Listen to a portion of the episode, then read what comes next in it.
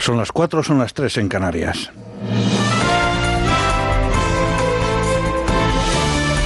Noticias en Onda Cero. Buenas noches. El presidente de Ciudadanos, Albert Rivera, ha anunciado su disposición a desbloquear la investidura de Pedro Sánchez en caso de que volviera a ganar las elecciones si se compromete con un decálogo de reformas y hace frente común contra los separatistas. En un acto en Madrid, Rivera ha reprochado la abstención del PSC en la moción de censura contra el presidente de la Generalitat, Quim Torra, que Ciudadanos presentará mañana lunes en el Parlamento de Cataluña. Si las situaciones difíciles merecen grandes acuerdos, no estamos de acuerdo que estamos ante una situación difícil. No estamos de acuerdo que esto es excepcional, que este país no puede seguir bloqueado.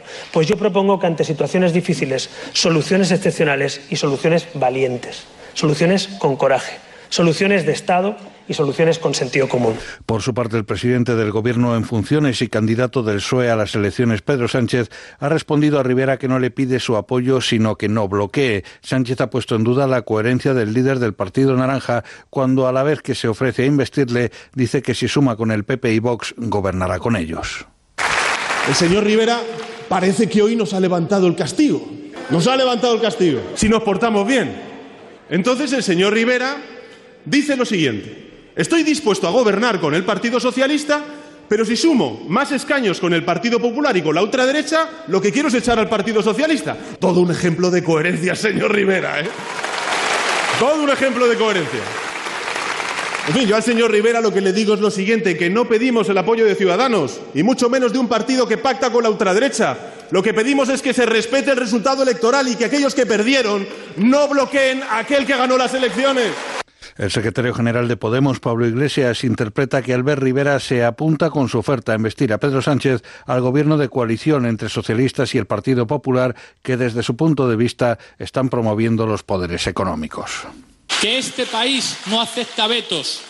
Winston Churchill, Rajoy y Felipe González han dicho gobierno de coalición entre el PP y el PSOE un gobierno para defender los intereses económicos de las grandes empresas, para que en Bruselas estén muy contentos. La mejor manera de responder a Winston Churchill el 10 de diciembre es que Unidas Podemos tenga más fuerza todavía. El presidente de Sociedad Civil Catalana, Fernando Sánchez Costa, ha hecho un llamamiento para que Cataluña no vuelva al otoño de 2017 ni al escenario insurreccional que, según él, se vivió tras el 1 contra el cual el constitucionalismo se manifestó en defensa del Estado de Derecho el 8 de octubre de hace dos años. Pedimos al señor Torra que abandone de una vez su lógica de activismo, de confrontación, de desobediencia, que no tiene cabida en una sociedad democrática del siglo XXI y que sea de verdad el presidente de todos los catalanes. Y si no sabe o no puede, que lo deje, que deje paso, que convoque elecciones, que tenemos ganas de votar. La Policía Nacional ha detenido en Parla a un joven de 23 años de edad por su presunta integración en la organización terrorista Daesh y su participación en los delitos de enaltecimiento y amenazas terroristas a través de la plataforma Muntasir Media, que difundía vídeos en castellano a favor de la organización yihadista. La Fundación Al-Munsadir, vinculada a la organización terrorista Estado Islámico, divulgó a finales de agosto un vídeo en el que se amenazaba con asesinar al magistrado de la Audiencia Nacional, José de la Mata. En México, un periodista de National Geographic ha resultado herido en una pierna al ser tiroteado cuando realizaba grabaciones junto a su equipo en un domicilio identificado como punto de venta de droga. El periodista ya ha sido dado de alta y tanto él como su equipo han recibido protección policial. Jorge Arnaldo Nava es el fiscal de Chihuahua. Y se les ha proporcionado seguridad para que las cuatro personas eh, regresen al, Paso, Texas. Se han tomado ya sus declaraciones. Tenemos algunos datos de las, de las entrevistas en donde ellos mismos refieren que llegaron aquí a México en días anteriores, en específico aquí a Ciudad Juárez. Empezaron a contactar por sus medios a miembros de la delincuencia organizada con el ánimo de grabar un documental. Y como cada año llega la primera lluvia de estrellas del otoño, las dracónidas, los restos desprendidos del cometa 21P podrán verse desde este domingo por la noche cuando penetren en la atmósfera en forma de estrellas fugaces. Las dracónidas podrán observarse hasta el 10 de este mes, aunque el día de mayor visibilidad será el próximo martes, cuando se prevé que los cielos estén poco nubosos o despejados en casi todo el país, con la excepción de Galicia y el Cantábrico, donde podría llover. Es todo, más noticias dentro de una hora y en ondacero.es. Síguenos por internet en ondacero.es.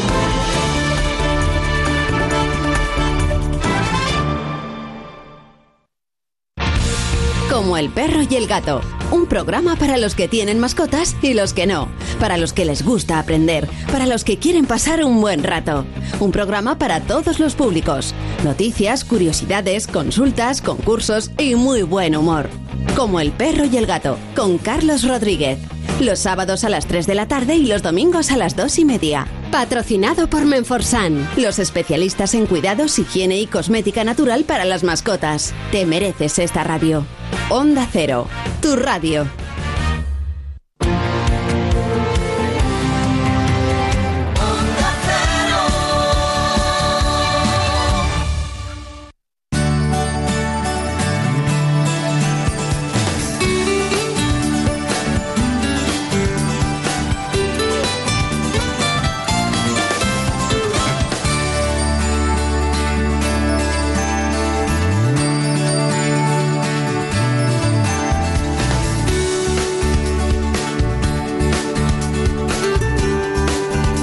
Buenas manos.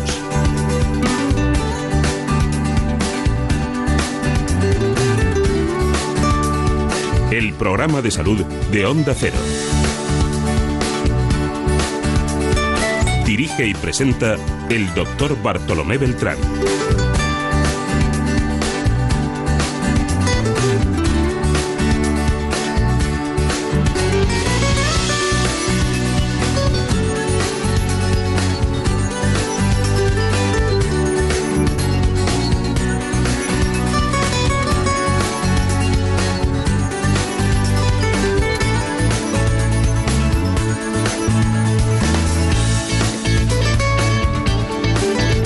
¿Qué tal? ¿Cómo se encuentran? Muy buenos días.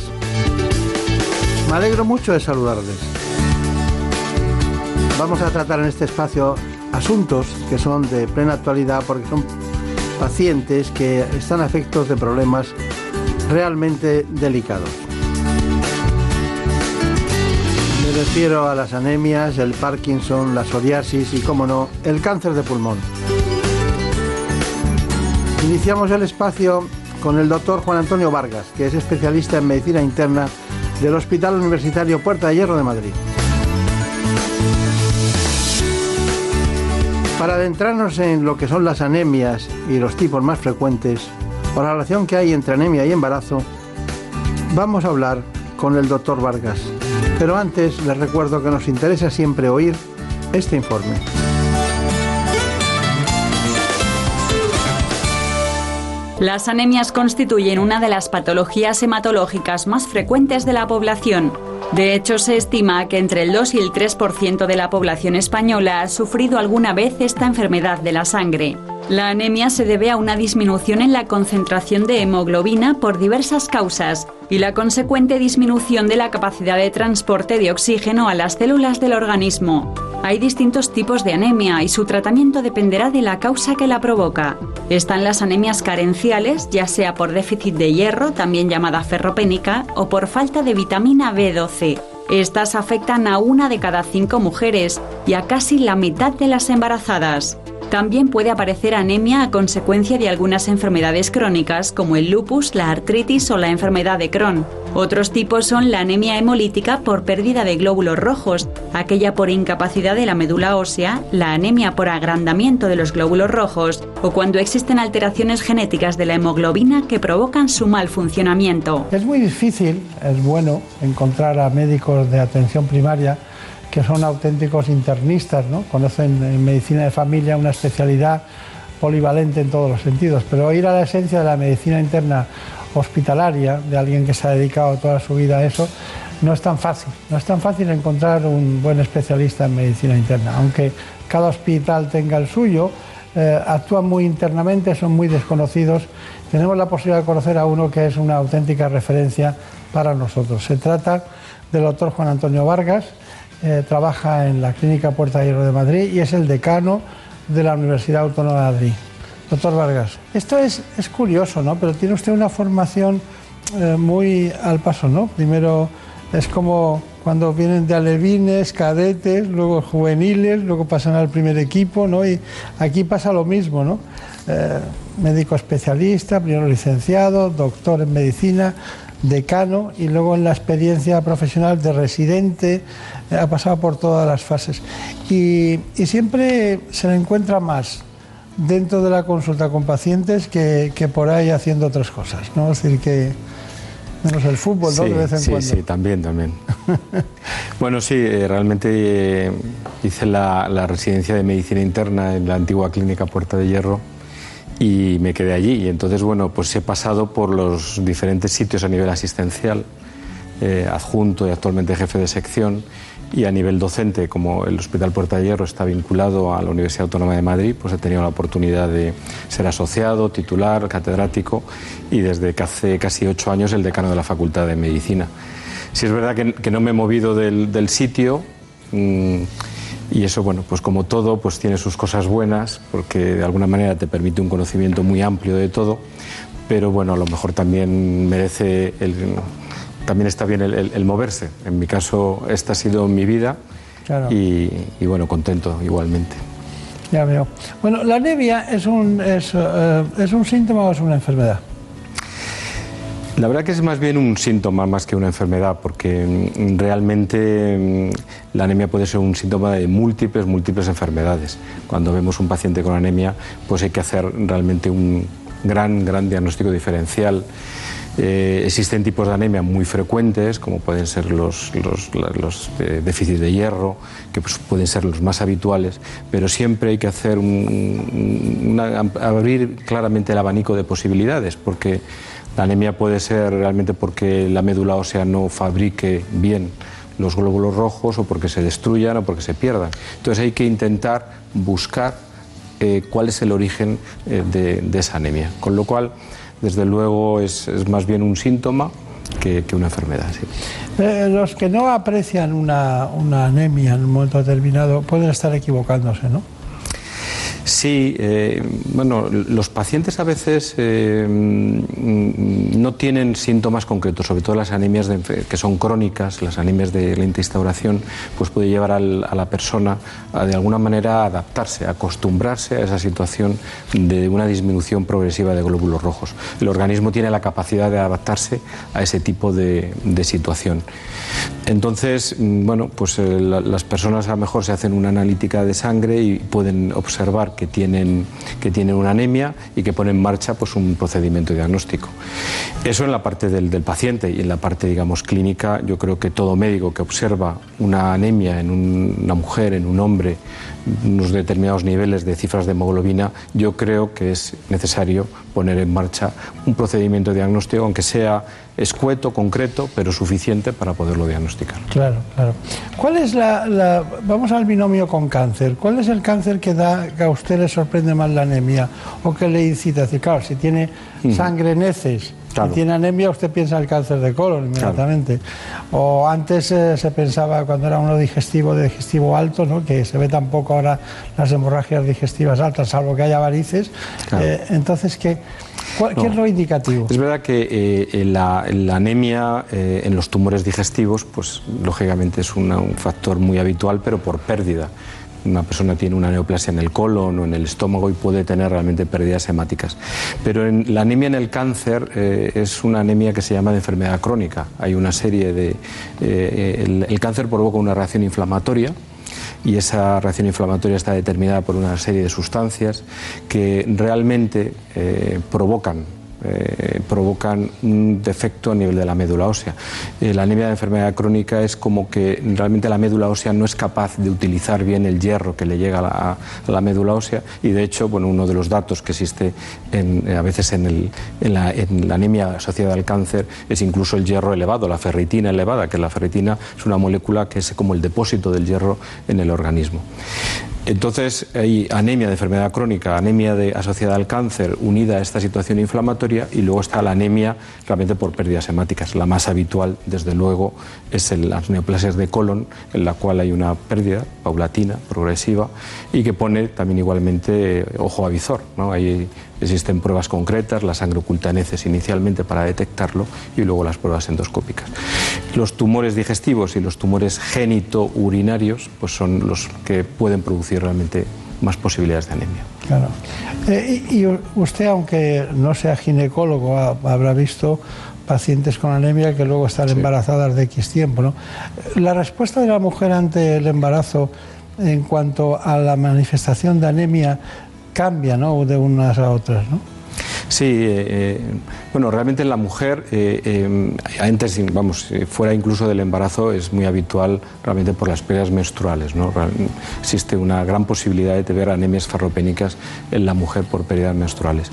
Y ya luego durante el, embarazo existe una situación dilucional, en que existe una situación en que la hemoglobina baja, pero en muchas ocasiones también realmente el hierro está disminuido, con lo cual el aporte de hierro durante el embarazo es algo también muy importante, incluyendo también el, ácido fólico que se utiliza de una forma habitual también dentro del, embarazo. Eh, el embarazo es una situación hombre, que hay que estudiar de una manera aparte, porque no deja de ser una situación fisiológica y hay que tratar los casos que verdaderamente está indicado. Claro. Bueno, son las opiniones del doctor Juan Antonio Vargas, internista, eh, un gran especialista en medicina interna de la Clínica Puerta de Hierro de Madrid, también decano de la Autónoma de Madrid. Eh, luego hay eh, dentro del mundo de las anemias hay anemias eh, especiales, ¿no? Ya usted ha citado la ferropénica. Pero ¿qué es una talasemia, por ejemplo? Bueno, una talasemia es una, una situación de una alteración genética de la, de la molécula de la globina que puede confundirse con, con, las anemias ferropénicas justamente, porque cuando uno hace el hemograma, cuando uno ve el, análisis de sangre, pues puede observar hematíes pequeños, que eso es una cuestión muy habitual que se observa en las ferropenias. Sin embargo, cuando ya uno estudia el hierro, la transferrina, la ferritina, pues desde luego las talasemias es normal. Entonces, eh, fundamentalmente la talasemia, las talasemias que vemos son talasemias minor, que se llaman talasemias que no provocan ningún tipo de problema. Que fundamentalmente yo creo que lo importante ahí es diferenciarlas bien con, el, con las ferropenias, porque no hay que hacer especialmente nada en este tipo de situaciones, salvo el conocer que uno lo tiene y que por tanto no tiene que, hacer ningún tratamiento. Eh, existen dentro también de lo que es el análisis de sangre, pues unos, valores de mucho interés. Uno de ellos es la amplitud de la distribución eritrocitaria. Cuando todos los hematíes tienen el mismo tamaño, eso es, de las talasemias, y cuando hay hematíes de diferentes tamaños, es de las ferropenias, porque de alguna manera esa médula ósea ha podido mm, producir la maduración de los glóbulos rojos en distintos momentos, en momentos en los que ha habido menos o más cantidad de hierro. Seguida hablaremos de estos asuntos en relación con con patologías, ¿no? como la leucemia u otros trastornos hematológicos que se acompañan de anemia y a veces son como consecuencia de una anemia, le dan importancia y, van descubriendo ustedes otras cosas. Bueno, ¿saben ustedes, volviendo a las anemias, cuáles son los síntomas más habituales de estas, eh, diríamos, indicaciones que nos da el organismo, como es el caso del síntoma de anemia? Pues fíjense, el cansancio, la palidez cutánea, la taquicardia, la dificultad respiratoria, porque la anemia puede instaurarse de forma aguda o crónica y los síntomas son distintos en función de la rapidez con que aparece. O sea, por tanto, mucho cuidado con esas cuestiones que no son menores, sobre todo si van todas juntas y cabalgan juntas. Doctor Juan Antonio Vargas, seguimos con usted y me gustaría, me gustaría saber, bueno, aquí hay un problema que es hematológico, ¿no? Y en cuanto hay problemas hematológicos, pues hay eh, los leucocitos eh, van hacia arriba, van hacia abajo, eh, se unen a otros procesos y, a otras sintomatologías y, muchos cursan con anemia que las apartamos no para distinguir los problemas. ¿El cáncer hematológico y las anemias? ¿Me puede decir? Sí, sí. Claro, eh, realmente cuando hay un trastorno de la médula ósea, o sea, cuando ya hay un proceso o infiltrativo de la médula ósea por un tumor o hay un tumor primario hematológico llámese pues una, leucemia, pues realmente ahí em, hay una infiltración de la médula ósea en el que se produce un descenso de las tres series. Ya no solamente hay anemia, sino también los leucocitos bajan y las plaquetas bajan, con lo cual los pacientes tienen los síntomas de la anemia, pero también los síntomas de los leucocitos bajos, o sea, una predisposición a las infecciones de una manera muy clara, y con las plaquetas bajas, pues problemas, digamos, de hemorragias. Con lo cual hay el, el cuadro clínico es distinto porque afecta a las tres series de la médula ósea. Claro, claro. ¿Hay alguna, alguna mm, cuestión dentro del mundo de las de las anemias, porque hemos sacado un síntoma de los principales de la medicina, ¿no? que a usted le llame más la atención, que, sea objeto de investigación en este momento, que, le porque parece como si se hubiera quedado atrás, ¿no? La anemia, no, no yo no le veo la importancia que realmente tiene. Bueno, eh, yo creo que a nivel de los servicios nuestros de medicina interna es un problema clínico muy, muy habitual. Probablemente lo vemos más los internistas o los médicos de familia que incluso que los propios hematólogos, que los propios hematólogos a veces están a, cuestiones, digamos, de, una trascendencia quizás mayor. Entonces, en, el, mundo de la anemia, pues eh, la ferropénica es lo que hemos comentado, pero luego están también las anemias, vamos a decir, porque las anemias se las podemos dividir en aquellas que tienen un volumen corpuscular pequeño, o sea, glóbulos rojos pequeños, de los que son grandes. Y dentro de esas que son grandes están las anemias hemolíticas, que es un campo muy interesante, y luego también las anemias por déficit de vitamina B12 y ácido fólico. Y algunas de estas de déficit de vitamina B12 son tanto curiosas, yo en concreto, mi tesis doctoral la dediqué en parte a la anemia perniciosa, que tiene este nombre porque cuando se trataba a los enfermos con hierro no mejoraban, porque realmente necesitaban otra cosa, que es la vitamina B12. Y ese es un trastorno autoinmune, se produce un defecto en el estómago, una gastritis crónica atrófica, y no se produce un factor que necesita la vitamina B12 para absorberse.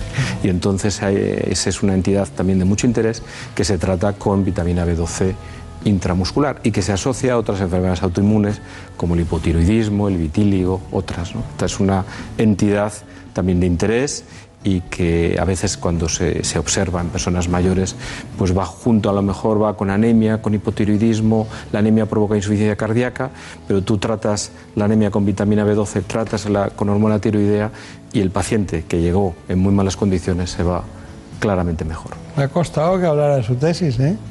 Ah, bueno. me ha costado, me ha costado. Porque la verdad que estudié un capítulo dedicado a un, estudio linfocitario, realmente a ver cómo se contaban los linfocitos en la, en la, anemia perniciosa.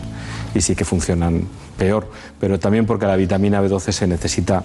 La vitamina B12 participa en la síntesis del ADN y entonces el ADN lo tenemos en todas las células y lógicamente es eso. Sí. pero no es un asunto menor, ¿no? Porque ha llegado usted a las enfermedades autoinmunes partiendo de. También es, es verdad. Pero en fin, en cualquier caso, a nosotros nos sigue preocupando para todos ustedes una anemia que es muy frecuente, la ha matizado el doctor Vargas, que es la del embarazo. En el embarazo, la demanda de hierro aumenta debido a las necesidades de desarrollo del feto y de la placenta, y también por el aumento de glóbulos rojos de la embarazada. Si el aporte de hierro no es suficiente, se puede llegar a producir anemia durante la gestación. Esta necesidad durante los tres primeros meses es pequeña, solo 0,8 miligramos por día, y sin embargo sube hasta los 6,3 miligramos durante el segundo y tercer trimestre. Si este trastorno no se trata a tiempo, el recién nacido puede tener un bajo peso al nacer o desencadenarse un parto prematuro. Existen diferentes tipos de anemia como la fisiológica, que está presente en el segundo trimestre y no requiere tratamiento, la ferropénica, que supone un riesgo tanto para la mujer como para el feto, y es la causa del 12% de los recién nacidos de bajo peso y del 19% de los prematuros, y la megaloblástica, que es menos frecuente y se produce por un déficit de ácido fólico o vitamina B12. Para prevenir estos problemas, las gestantes deben ser asesoradas sobre la dieta por su médico. Y para tratarlos existen suplementos, y en casos más graves, la administración de hierro intravenoso. Bueno, está muy bien la información sobre el embarazo porque después de conocer estas patologías o estas alteraciones sobre la anemia en mujeres embarazadas, sepan que existen estos tres tipos, creo yo, de anemias durante este periodo. En primer lugar, las anemias fisiológicas del embarazo, que son normales, la anemia ferropénica, que ya hay que ir con cuidado y tratarlas, y las anemias, como se ha dicho, megaloblástica, que se produce por un déficit de ácido fólico o de vitamina B12. Bueno, en cualquiera de los casos, ahora nos interesa, hemos hablado de las talasemias, pero también hay otra patología que es la hemoglobinuria paroxística nocturna. Luego nos lo matiza el profesor Vargas, pero antes conozcan ustedes estas patologías. La talasemia es un trastorno hereditario que se transmite de padres a hijos y que se caracteriza por una producción anormal de hemoglobina. Se provoca entonces un incremento de proteína en los glóbulos rojos que conduce a su destrucción excesiva y produce anemia. Los síntomas de la talasemia severa abarcan deformidades óseas, fatiga, insuficiencia en el crecimiento, dificultad respiratoria e ictericia. Las personas afectadas de talasemia necesitan de frecuentes transfusiones de sangre, lo que conlleva daños al sistema cardíaco, endocrino y hepático. Sin embargo, la hemoglobinuria paroxística nocturna está provocada por la mutación de un gen que impide que numerosas proteínas de membrana se fijen en la superficie celular. Es una enfermedad sistémica que puede afectar a órganos como riñón, pulmones, hígado o sistema nervioso y se caracteriza por una anemia hemolítica intravascular. Las complicaciones principales son trombosis, hipertensión e insuficiencia renal crónica. ¿Habrá algo más bonito que la medicina?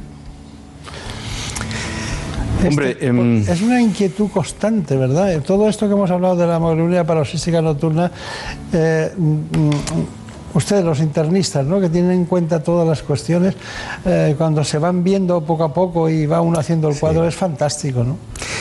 Sí, eh, es verdad que la hemoglobinuria paroxística nocturna es una entidad muy, muy especial, ¿no? es un trastorno realmente de de la célula STEM, de la célula madre, en el que de alguna forma los glóbulos rojos en este caso tienen una sensibilidad especial a un factor que se llama complemento y se hemolizan.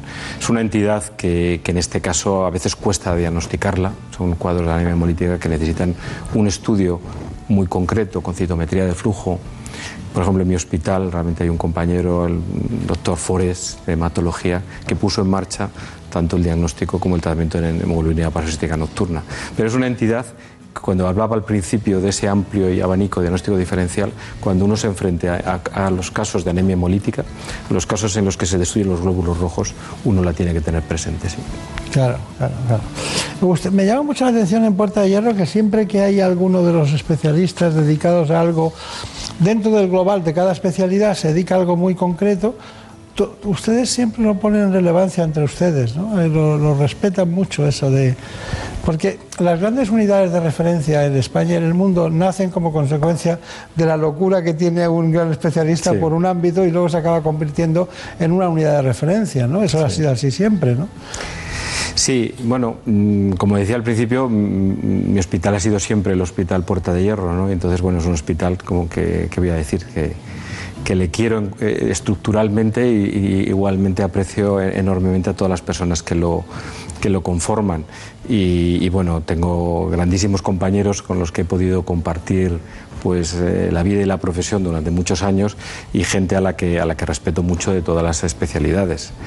Eh, desde luego, puedo comentar, hay unidades de referencia muy diversas, pero el Hospital Puerta de Hierro, ahora mismo en su sede de Majadahonda, es un hospital que da, tiene una infraestructura verdaderamente maravillosa. Eh, tenemos profesionales excelentes y luego tenemos aquello que se llama el espíritu de Puerta de Hierro, que ese espíritu de Puerta de Hierro indica también un poco, yo creo que el intento de ser eh, cordiales con la gente, de empatizar con los pacientes y también quizás de comportarnos como una familia, que eso nos viene de la antigua clínica Puerta de Hierro, que era un sitio pequeño y nos comportábamos como, como una familia. Sí. Eh, da la impresión de que fue un hospital diferente en aquel conjunto de hospitales españoles como La Paz, Ramón y Cajal y mm. luego Puerta de Hierro, Segovia de Arana, ¿no? donde empezaron las residencias más importantes. ¿no? Son todos ustedes de ese tropo. ¿no? Sí, eh, José María Segovia Arana, que, vino desde la Fundación Jiménez Díaz, de la Clínica de la Concepción, él organiza lo que es el, Hospital Puerta Hierro, pero no solamente la Clínica Puerta Hierro, él realmente pone en marcha también nuestra Facultad de Medicina, fue el primer decano de la, de la Facultad de Medicina y puso en marcha todo aquello que disfrutamos ahora mismo en el Sistema Nacional de Salud, de alguna manera. Segovia Arana y sus colaboradores, por ejemplo el profesor Vicente Rojo, pues fueron personas que tuvieron la clara evidencia de poner en marcha el sistema MIR, el Fondo de Investigaciones Sanitarias, las especialidades como la medicina de familia, eh, los técnicos de laboratorio, realmente todo aquello que ahora tenemos, incluso podemos hablar temas de educación médica, ellos estuvieron en, los inicios y en, el, y en el desarrollo. Y entonces, bueno, pues los que hemos tenido la oportunidad de vivirlo de una manera cercana, pues lo valoramos y, lo que nos apetece es mantenerlo y, y si podemos dentro de, lo posible pues mejorarlo, pues intentarlo, claro. ¿Y, qué, y, y, dónde está el paciente en todo ese engranaje? Pues el paciente está en el centro absolutamente de todo. El paciente es lo que, de alguna manera, eh, lo que mm, es nuestro objetivo principal, es tener que, que, velar por, por, su salud. ¿no? Pero yo creo que, que los que nos gusta eh, bueno, un internista, evidentemente, nuestras herramientas muchas veces es eh, la historia clínica, ¿no? lo que es la anamnesis y la exploración clínica. Todo eso nos conlleva pues, realmente la comunicación con el paciente, el trato con el paciente, el ponernos en lugar del paciente, por eso decía también antes lo de la empatía. Entonces, el hecho de tener una buena comunicación con él es una cuestión básica. Y entonces esa comunicación conlleva también saber lo que quiere el paciente, ¿no? Verdaderamente cuáles son sus deseos, cuáles son también sus miedos, porque muchas veces eh, eh, con una conversación tranquila, relajada, puedes disminuir esa incertidumbre que lógicamente tiene un paciente cuando se enfrenta a una enfermedad. Bueno, no puedo contar todo lo que, lo que sé. Si está usted allí a las 8 y se va a las 8 de la noche. Sí, ahora mismo tengo unos, horarios, largos, sí. sí, siempre los ha tenido. No le pregunto a qué hora se levanta, pero prácticamente se lo diré ahora. Bueno, hay una cuestión muy especial antes de las conclusiones, es que es muy importante, antes de esas conclusiones, que tengan ustedes en cuenta los alimentos. Es una, no es una frivolidad, pero es algo que quiero que sepan. Los alimentos que tienen más hierro. La yema de huevo, la carne de vacuno, los mariscos nunca crudos o poco cocinados, la carne de cerdo, las sardinas, las sardinas, las almendras, las nueces, las legumbres, el plan integral, algunos cereales enriquecidos con este mineral. Eso es, eh, puede ser, digamos, la lista de los elementos fundamentales que tienen hierro. Eh, profesor Juan Antonio Vargas, hemos compartido muchas veces muchas reuniones, que no vienen al caso, médicas, científicas y tal, pero pero me gustaría que me dijera cuál es su conclusión de este tema de las anemias, ¿no? Eh, en concreto su conclusión definitiva para aquellas personas que con una anemia encontraron otro camino y tuvieron un cáncer, o con aquellas que no tuvieron nada, o aquellas mujeres que tienen miedo cómo puede afectar al niño. Yo, yo, creo de todos modos que la gran mayoría de las personas que tienen anemia van a tener procesos de alguna manera yo creo que, tratables habitualmente. ¿no? Eh, es verdad que puede haber que no lo hemos tratado, pero puede haber defectos de absorción, también por ejemplo a nivel del hierro, pues a lo mejor una anemia ferropénica puede detectar otra enfermedad como una celíaca, ¿no? una sensibilidad al gluten puede detectarlo.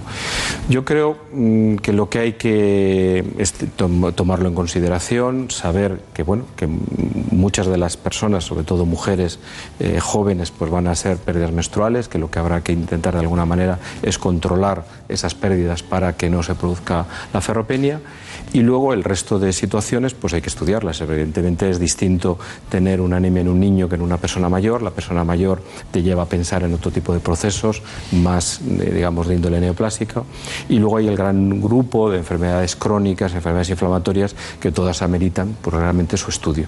Con lo cual, vamos, yo, mi, consejo es siempre dar trascendencia a la anemia, pero no, no por ello pensar que por esto voy a tener un cáncer, ni muchísimo menos, porque lo más probable dentro de la población en general es que sea un, problema que lo se pueda tratar, que se pueda controlar, llámese con hierro, llámese con vitamina B12, ya sea con ácido fólico, o si estamos hablando de problemas hemolíticos, a lo mejor con otro tipo de, de fármacos. ¿no? Claro. Bueno, pues ha sido un placer estar, ya sabe usted que que tenía una inquietud loca por los internistas, quería encontrar el mío y, lo encontré, lo encontré. Lo que pasa es que está un poco lejos de aquí, está en la clínica Puerta de Hierro. Ha sido un placer. Recuerdos a la familia, muchas gracias y mucha suerte. Muchísimas gracias.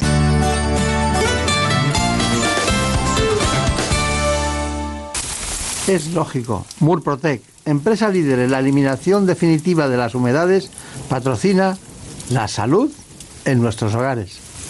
¿Te lo dije o no te lo dije?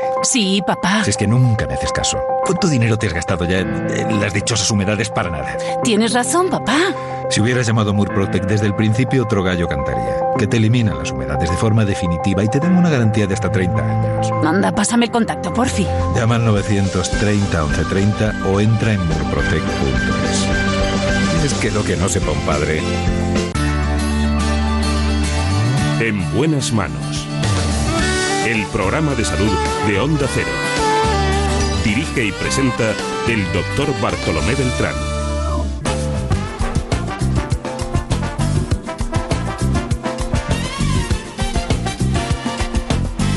En buenas manos. ese sabor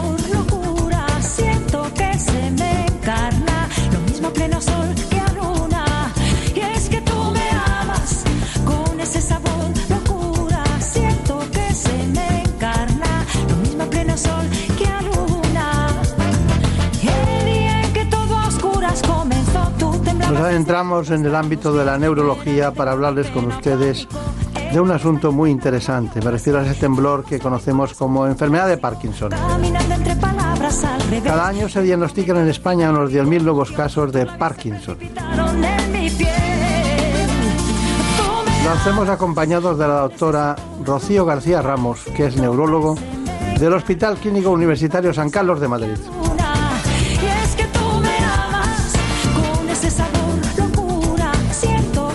Antes de cualquier otra cosa, les propongo este informe para situarnos en esta enfermedad neurodegenerativa. En buenas manos. El programa de salud de Onda Cero. La enfermedad de Parkinson es un trastorno neurodegenerativo e invalidante que afecta a la parte del sistema nervioso central responsable del movimiento y del equilibrio. Se caracteriza por la degeneración de las células que fabrican la dopamina, una sustancia que se encarga de controlar el movimiento. En nuestro país afecta a unas 160.000 personas. Según los expertos, uno de cada cinco pacientes es menor de 50 años. Cada año se diagnostican unos 10.000 nuevos casos, aunque cerca de 30.000 personas aún están sin diagnosticar. Se prevé que el número de afectados se duplique para el año 2025 y llegue a triplicarse en 2050, debido al progresivo envejecimiento de la población. Está considerada como la segunda patología neurodegenerativa más frecuente después del Alzheimer. El diagnóstico se basa en la presencia de al menos dos de estos cuatro síntomas, lentitud de movimientos, rigidez muscular, pérdida de equilibrio y temblor. Otros síntomas pueden ser trastornos del habla o del sueño, depresión o ansiedad. Vamos a profundizar en una patología neurológica eh, profusa, casi 200.000 españoles la padecen y se diagnostica cada año nuevos casos. Mm, Hoy nos acompaña un especialista que ha trabajado profundamente en este tema, los trastornos del movimiento, que también les podríamos denominar así, entre los que hay muchos y que hay que diferenciar unos de otros, como hacen los neurólogos, que son muy meticulosos en lo que es la exploración clínica, una de las más largas de la medicina en tiempo que hay que dedicar a los pacientes y eso es muy una de las cosas más importantes de su trabajo. Pues nos acompaña la doctora García Ramos. Bueno, usted ha pasado por todos lados, estuvo en Navarra en el 12 de octubre, ahora está en el Hospital Clínico Universitario San Carlos, es profesora asociada de la universidad. Eh, lo que no he entendido de su currículum, después de pasar por investigaciones de la siringomielia, de distintas cuestiones, hay una cosa que no he entendido bien y es que le gusta la psicología del lenguaje. Me, me interesa mucho la psicología del lenguaje porque realmente eh, en todas las patologías que nosotros tratamos, los trastornos del movimiento, está muy implicado el lenguaje, Claro. tanto el contenido como la expresión. Entonces realmente, pues al final, derivado de mi tema de interés, eh, pues por ahí he profundizado bastante. Claro. ¿Sigue usted la Sociedad Española de Neurología? En este momento no, ya estuve cuatro años de secretaria de la sociedad y en este momento ahora ya le toca a otro, a otro grupo trabajar por los neurólogos. Tengo la impresión de que usted llevaba la carretilla boca arriba y le daba mucho trabajo. Bueno, la verdad que es, un, es una, ha sido una época apasionante porque me he divertido mucho, he hecho cosas nuevas y al final aprendes mucho y te enriquece en cosas que no son puramente clínicas, sino que Claro. son temas paralelos a lo que hacemos en el día a día y eso te enriquece y te, Claro. y te estimula bastante. No, y, la, y- y la diversidad de los compañeros que son líderes en cada una de las áreas se van conociendo y uno tiene más facilidad después. ¿no? ya es un lobby, ya nos conocemos todos. Está bien, está bien. Bueno, ¿cómo describiría usted la enfermedad de Parkinson? Yo creo que la enfermedad de Parkinson es una enfermedad eh, dura para el paciente. Es una enfermedad dura porque afecta a todos los sistemas eh, que, que tiene el cerebro, eh, desde el punto de vista del movimiento, la capacidad de caminar, la capacidad de moverse, eh, la capacidad de coordinar, tan sencilla como coger un objeto, y luego afecta muchos procesos cognitivos, tanto memoria, luego los estados de ánimo, el sueño, afecta hasta el aparato digestivo, eh, síntomas urinarios, realmente afecta a todas las cosas, a- al día a día y en todos los aspectos del paciente. Entonces, pues se ve muy comprometido y necesita de verdad mucha, mucha ayuda. Pues yo tengo la sensación de que hemos avanzado muy poco. Porque desde James Parkinson han pasado 103 años. ¿eh? Desde, que lo, desde que él dijo esto puede ser... La verdad que hizo una definición muy acertada. Incluso hemos tardado años en llegar a entender todo lo que dijo en su momento. Pero sí se ha avanzado mucho. Se ha avanzado mucho en el conocimiento de la enfermedad, en diferenciar distintos fenotipos de pacientes y poder darles un pronóstico. Y, y es verdad que desde que salió la levodopa, que sigue siendo el mejor tratamiento sintomático del paciente, no se ha avanzado muchísimo. Sí es verdad que hemos, hemos aprendido mu- mucho mejor a manejar los pacientes, hacemos que aguanten muchos años con una mejor calidad de vida. Y bueno, y queda mucho por hacer, claro, pero sí se ha avanzado. No se enfade conmigo, pero, pero mm, tengo la sensación de que a veces no se puede hacer casi nada.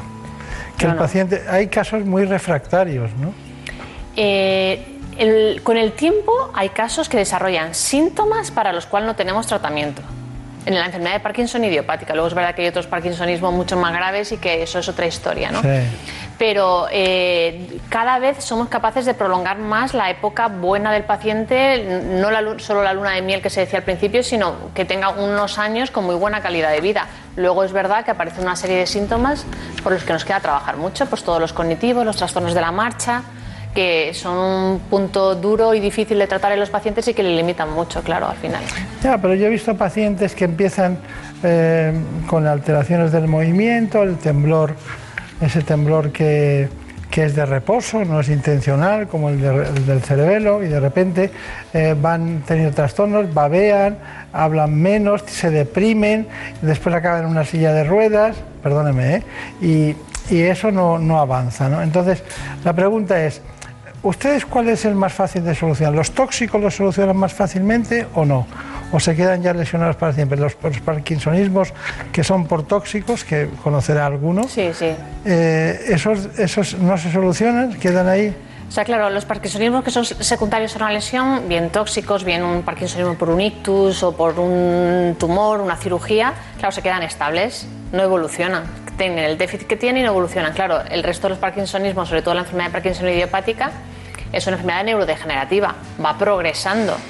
Entonces lo que tenemos que modificar es ese curso, ese, ese, ese grado de progresión que cada vez sea más lento y que desarrolle síntomas incapacitantes más a largo plazo o no llegue nunca a desarrollarlos. Claro. Claro, claro. Estamos hablando de la segunda patología neurodegenerativa después del Alzheimer, estamos hablando de la enfermedad de Parkinson y estamos hablando con una doctora especializada que es una entusiasta de esta patología, la doctora García Ramos, Rocío, que bueno, sus compañeros la conocen como una de las más entusiastas de la especialidad. Que el entusiasmo viene dado porque uno disfruta de lo que hace, ¿no? Yo creo que sí, que al final el día a día, eh, ver los pacientes, mm, ver cómo evolucionan, ves que, ver que te agradecen lo que haces por ellos, yo creo que eso al final te Claro. motiva mucho. Es verdad, es verdad. Bueno, mire, yo le voy a dar algún dato y usted me los matiza. Temblores. Eh, Estamos hablando de Parkinson, temblores. Pues es el típico en contar monedas en la mano, en la pierna o en la barbilla. Bien, tengo otro que es movimiento lento, movimientos lentos. Pues dificultad para caminar, dificultad para levantarse, lentitud al coger las cosas. Eso se llama bradicinesia, qué palabra más bonita, ¿no? Porque la neurología ha aportado mucho al lenguaje, al, lenguaje, al verbo me refiero. Y dígame, rigidez muscular. Es agarrotamiento, dolor de las extremidades. Eso ahora dirá alguien, eso es lo que tengo yo, ¿no? Eh, alteración de la postura o del equilibrio. Pues se van encorvando hacia adelante, con pasitos cortos. ¿Y la pérdida de movimientos automáticos? Pues es, por ejemplo, que al andar no bracean. Es lo más característico. Los cambios del habla. Los ca- una voz bajita, que no les sale, que les cuesta pronunciar. ¿Y hay cambios en la escritura? Mucho, hacen una empiezan, eso es de los primeros síntomas a veces, empiezan a hacer una letra que empieza normal y conforme avanza el renglón se hace chiquitita, chiquitita, chiquitita. Y dígame, eh, yo siempre digo, bueno, no- la palabra la he usado muchas veces, pero es que es, es la que más se entiende, ¿no? Que es la, enfermedad de Parkinson cabalga en muchas ocasiones con depresión. En un porcentaje muy alto, más del 50% de los pacientes tienen depresión, incluso síntomas depresivos mm, más, una cantidad mayor. Es verdad que una depresión grave, un porcentaje más pequeño, entre un 15 y 20%, pero es un síntoma intrínseco a la enfermedad. Al final no solo se pierde serotonina, O sea, dopamina, si no se pierde serotonina, se pierde noradrenalina, otra serie de neurotransmisores que son básicos para el estado Claro, los arrastra, claro. Luego también es muy interesante que estos pacientes no solo están deprimidos, sino que están apáticos, que es un síntoma incluso más incapacitante, que es que pierden la iniciativa a hacer cualquier cosa. ¿no? Y eso además para las familias es muy duro, ¿no? Porque quieren hacer algo y el paciente no quiere o no les apetece hacer nada, se quedan encerrados en casa, ¿no? Entonces Hay eso- una cara parkinsoniana. Sí, la cara triste.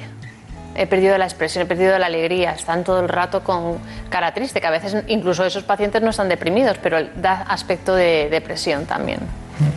Lo que es la dopamina, ¿eh? Sí, la droga de la felicidad. Lo que, lo que conseguiríamos. Bueno, más de la felicidad debe ser la serotonina, ¿no? Sí, pero la, la dopamina también es la que nos eh, da el disfrute de las cosas, ¿no? De- por eso también está muy relacionada con Por la usted de la suya, los pacientes.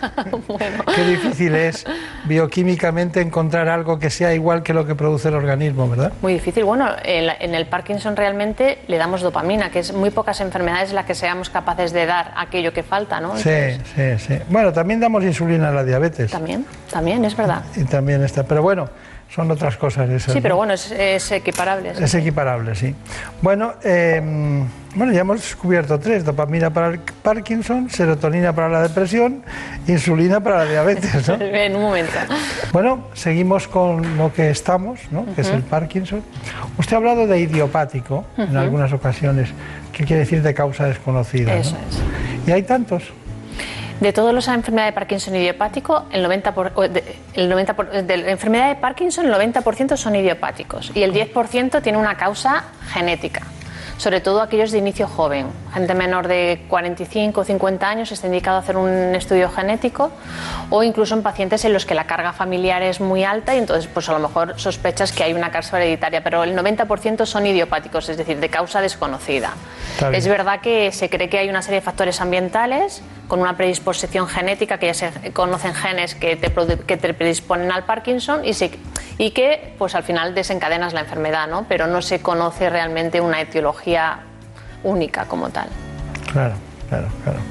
Bueno, Javier Sanz estuvo pendiente de su trabajo suyo diario en el Hospital eh, Gregorio Marañón de Madrid y también eh, en el clínico y en ese hospital concretamente llevaron a cabo eh, un- una serie de estudios y a mí me sorprende porque dice, de- detectaron pacientes jóvenes de 50 años. ¿no? A veces no debuta antes el Parkinson. O sea, tenemos pacientes hasta con veintitantos años, o sea que hay muy- pues, es hacer un estudio genético antes a la- aquellos pacientes que empiezan antes de los 50 años, porque claro, tiene un inicio muy joven, ¿no? Claro. Pero aparecen hasta en 20, 30 años, tenemos bastantes. sí. Claro. Bueno, ¿conoce usted el bastón inteligente?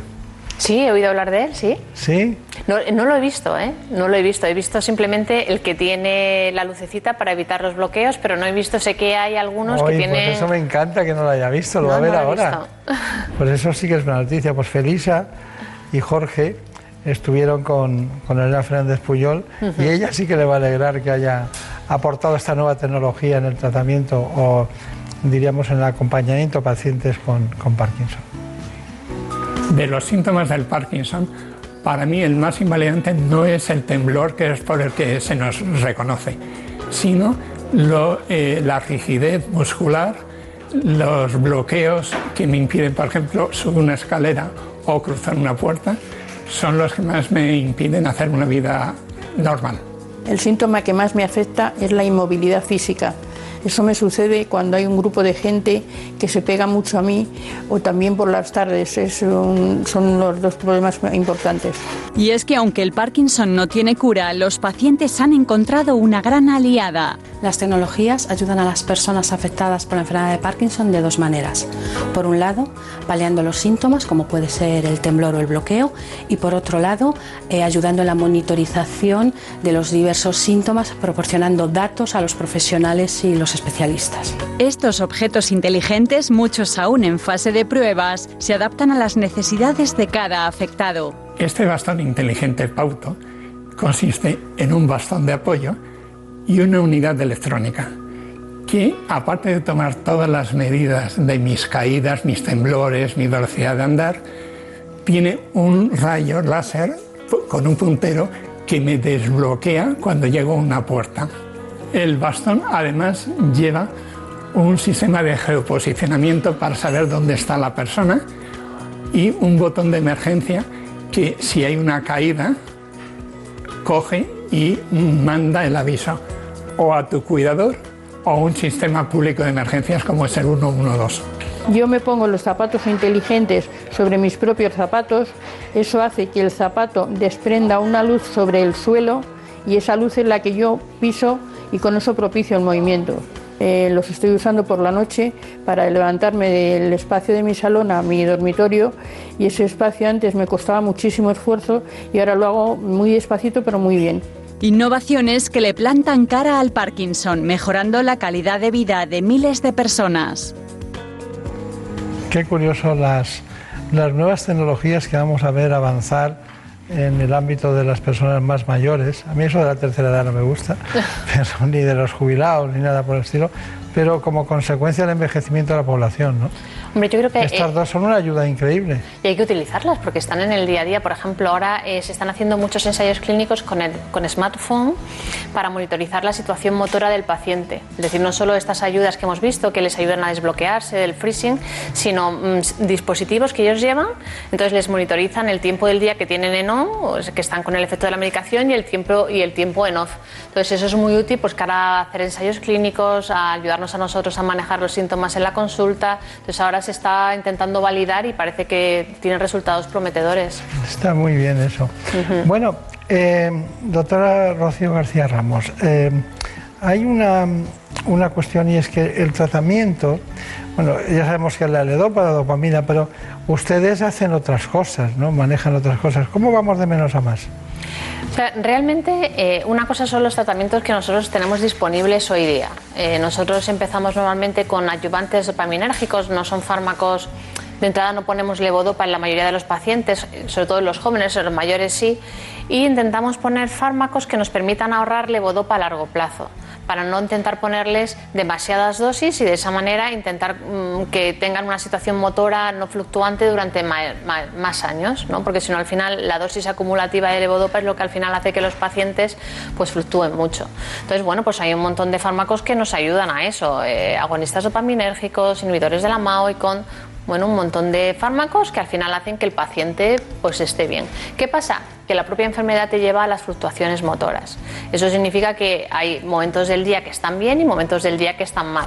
Una vez que los pacientes ya tienen cuatro o cinco dosis de medicación, eh, o bloqueos muy invalidantes a lo largo del día durante un periodo de tiempo razonable, pues tienen que pasar ya lo que nosotros llamamos terapias de segunda línea. Y ahí es lo que se comentaba antes en el vídeo, pues están las bombas de perfusión y están la cirugía, la estimulación cerebral profunda. Entonces depende del perfil del paciente, pues se le ofrece de acuerdo a lo que él le apetece también, ¿no? Porque hay que tener en cuenta la opinión del paciente. Como en resultados son muy similares, pues se decide un tratamiento para que esté una serie de años más eh, buen controlado. No hay que olvidar que a lo largo de toda la evolución no solo hay que tratar los síntomas motores, porque a veces lo que más le incapacitan son todo lo que contábamos antes, la depresión, el no dormir, los problemas urinarios. Entonces todos estos síntomas a lo largo de la consulta en el día a día hay que controlarlos y hay que preguntarle al paciente. Eh, hay terapias nuevas que se están aplicando como son los ultrasonidos eh, en pacientes muy seleccionados. Eh, y luego hay muchos ensayos clínicos en marcha, que ese es el eso es lo más interesante. Claro. Ensayos clínicos para esos estados finales que decíamos y esos síntomas como para la demencia, que te- estamos llevando ahora ensayos clínicos para el deterioro cognitivo, para eh, tratar el sueño, para tratar la depresión. Y lo que más nos interesa sobre todo son los ensayos clínicos para fases iniciales. Es decir, eh, todo la- lo que se llama la inmunización, la terapia biológica para evitar que esa proteína que está matando neuronas por acumularse de forma normal no lo haga, bien con la vacuna o bien metiendo anticuerpos y con terapias biológicas. Está, o sea que es primo hermano del Alzheimer. Primo hermano, son proteinopatías. Cada uno, eh, de- el Alzheimer se posita proteína tau y betamiloide y en el Parkinson sinucleína. Y en otras, pues en las taupatías como en las parálisis super... Cada, cada enfermedad, en función de la proteína que se acumule, empieza a degenerar en un sitio diferente. Claro. Estamos hablando de, del mismo te- tejido que recibe una proteína diferente, pero que le causa un daño también diferente. Porque se acumula en un sitio diferente, claro. Son todas enfermedades muy, muy similares en la hora de la ¿Y neurodegeneración. qué hacen ustedes cuando el paciente tiene eh, una depresión importante y es parkinsoniano? Pues primero, de- lo más importante es detectarlo, detectarlo en el día a día, estar pendiente y, que, y, y que, y intentar eh, que el paciente o la familia no lo refiera. Y por supuesto tratarlo, tratarlo, no puedes tener un Pero pa- ¿cómo? a la vez. Simultáneamente, sí, sí, Sí. con antidepresivos. Hay una serie de antidepresivos especialmente recomendados para pacientes con enfermedad de Parkinson porque no producen efectos secundarios importantes y claro, muchísimos de nuestros pacientes eh, tienen antidepresivos, tienen ansiolíticos, tienen hip- hipnóticos, eh, para tratar agresividad, para tratar alucinaciones que muchos de estos pacientes también tienen. Fármacos como en el Alzheimer para la memoria. O sea, al final, estos pacientes te puedes encontrar un paciente a lo mejor que tiene 15, 20 pastillas para la misma enfermedad, cada una tratando un síntoma diferente, claro. Bueno, muy interesante todas estas cuestiones, pero tengo la sensación de que estamos en la periferia en muchas ocasiones. Sabemos la, que es curioso que sabemos la sustancia que lo provoca, ¿no? Eh, la falta de la sustancia que lo provoca y luego estamos dando muchas vueltas y yo me imagino que ustedes estarán investigando cosas que si salen, dice, bueno, aquí hay un tema muy importante, ¿no? Por ejemplo, a mí me inquieta mucho el que, me ha inquietado mucho y no conocía ese tema eh, en profundidad y tampoco la posible relación en que fuera tanto una proteína con determinadas características para el Alzheimer y una proteína de idealina también de determinadas características para el Parkinson. ¿En qué están ustedes? ¿En qué está usted? ¿En qué le inquieta? A mí me inquieta el, de- el frenar el curso de la enfermedad, realmente el disponer de un fármaco que nos modifique la enfermedad y que pare la progresión. Yo creo que ese sería el éxito de, de- terapéutico más importante en la enfermedad de Parkinson. De hecho, toda la todos los ensayos clínicos en inmunización, tanto activa como pasiva, que están en marcha, eh, van en ese camino y eso es la verdad que va a ser muy prometedor y yo espero que de aquí en los próximos 5 o 7 años tengamos resultados de algún ensayo clínico que esté en marcha y de algunos que van a empezar. O sea, yo creo que eso va a ser el mayor reto. Y luego también es muy importante el diagnóstico precoz y un buen tratamiento de los pacientes, un abordaje multidisciplinar y ah, tratando todos los síntomas que, que tienen y poniéndole hincapié en una atención cercana y completa. ¿no? Yo creo que eso también al final mejora mucho la calidad de vida y, y- y los pacientes lo agradecen y, llevan mejor la, la enfermedad. Está bien. Bueno, ¿se imagina alguna vez un titular de esos de Nashville o de algún sitio que dicen un equipo de investigadores dirigidos por la doctora Rocío García Ramos ha encontrado una vacuna contra, contra el Parkinson? ¿no? Hombre, eh, ¿Sería posible? Vamos a ver, nosotros eh, realmente lo que esperamos es participar en alguno de los ensayos clínicos realmente que se lleven Claro, a cabo claro. en esto, ¿no? Entonces, claro, esperemos contribuir, por supuesto, y nuestros pacientes sobre todo que se ofrecen Claro. en estas, en- para estas investigaciones, ¿no? Pues esperaremos. Por supuesto, Esperaremos. por supuesto. Muchas gracias por venir. Me No, ha gracias encantado a verla de nuevo. por inventarme. No sé si me gusta tanto que haya dejado de ser mm, eh, secretaria general de la Sociedad Española de Neurología, porque sus compañeros la echarán de menos muchísimo. Eso espero. Bueno, muchísimas Gra- gracias. gracias. Fue en un pueblo con mar una noche después de un concierto. Tú reinabas detrás de la barra del único bar que vimos abierto. Este espacio está producido por Marta López Llorente. De una canción al oído Hoy tenemos mucha suerte. te pongo un cubata. En la realización nos pone el programa y el cubata Gemma Esteban. Que me dejes abierto el balcón de tus ojos de gata. Pues ahora que lo dices, sí, tiene ojos. Secretos No sé si de gata, pero ojos tiene. Esa noche canté. Estamos de humor incluso por la mañana. Al amanecer todo mi repertorio. Así que les dejo ahora con los compañeros de los servicios informativos, en la compañía también de Marta López Llorente y Gema Esteban. Fue en un pueblo con mar una noche después de un concierto. Tú reinabas detrás de la barra del único bar que vimos abierto. Cántame una canción al oído y te pongo un cubata. Con una condición, que me dejes abierto el balcón de tus ojos de gata.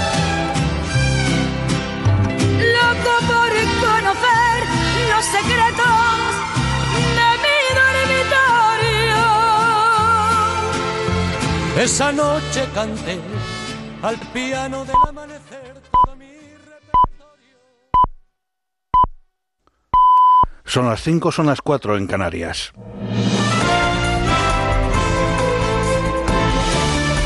Noticias en Onda Cero. Buenas noches. El presidente de Ciudadanos, Albert Rivera, se ha abierto a pactar también con el PSOE y no solo con el Partido Popular como había hecho hasta ahora. En un encuentro con militantes en Madrid, el presidente del Partido Naranja ha puesto como condición a Pedro Sánchez que asuma un decálogo de reformas de calado que incluye frenar al presidente de la Generalitat, Quim Torra. El 11 de noviembre este país tendrá buenas noticias, pase lo que pase en las urnas. Me comprometo a llamar la noche electoral, lo dicho y lo repito a Pablo Casado, si formamos una mayoría, si podemos formar un gobierno para poner este país en marcha en un mes. Pero me comprometo a algo todavía mayor. Me comprometo también a convencer al Partido Socialista a que rectifique, a que vuelva a donde nunca debió de, salir, del constitucionalismo, del consenso, de los grandes pactos de Estado, a que vuelva a sentarse con nosotros para apoyar o para liderar, dependiendo de lo que digan los españoles, estas reformas. Desde Vigo ha respondido a Rivera el presidente del Gobierno en funciones. Sánchez ha replicado que no pide el apoyo de Rivera y mucho menos de un partido que pacta con la ultraderecha, sino que se respete el resultado de las elecciones y aquellos que perdieron no bloqueen al vencedor. Entonces el señor Rivera dice lo siguiente, estoy dispuesto a gobernar con el Partido Socialista pero si sumo más escaños con el Partido Popular y con la ultraderecha, lo que quiero es echar al Partido Socialista. Y mientras tanto, gobierno con el Partido Popular y con la ultraderecha en distintas comunidades autónomas y en distintos ayuntamientos. Todo un ejemplo de coherencia, señor Rivera, ¿eh? Todo un ejemplo de coherencia. En fin, yo al señor Rivera lo que le digo es lo siguiente, que no pedimos el apoyo de Ciudadanos. Desde Podemos, su portavoz parlamentaria Irene Montero ha dicho que los ciudadanos están tomando nota de los guiños de Sánchez a la derecha. En una entrevista en la sexta noche, Montero ha afeado al líder socialista que ignore la voluntad de sus votantes. Si el Partido Socialista puede, siempre va a mirar a la derecha y va a intentar hacer un acuerdo con la derecha. Eso es lo que ha intentado después de las elecciones, a pesar de ese grito militante eh, tan conocido del con Rivera no.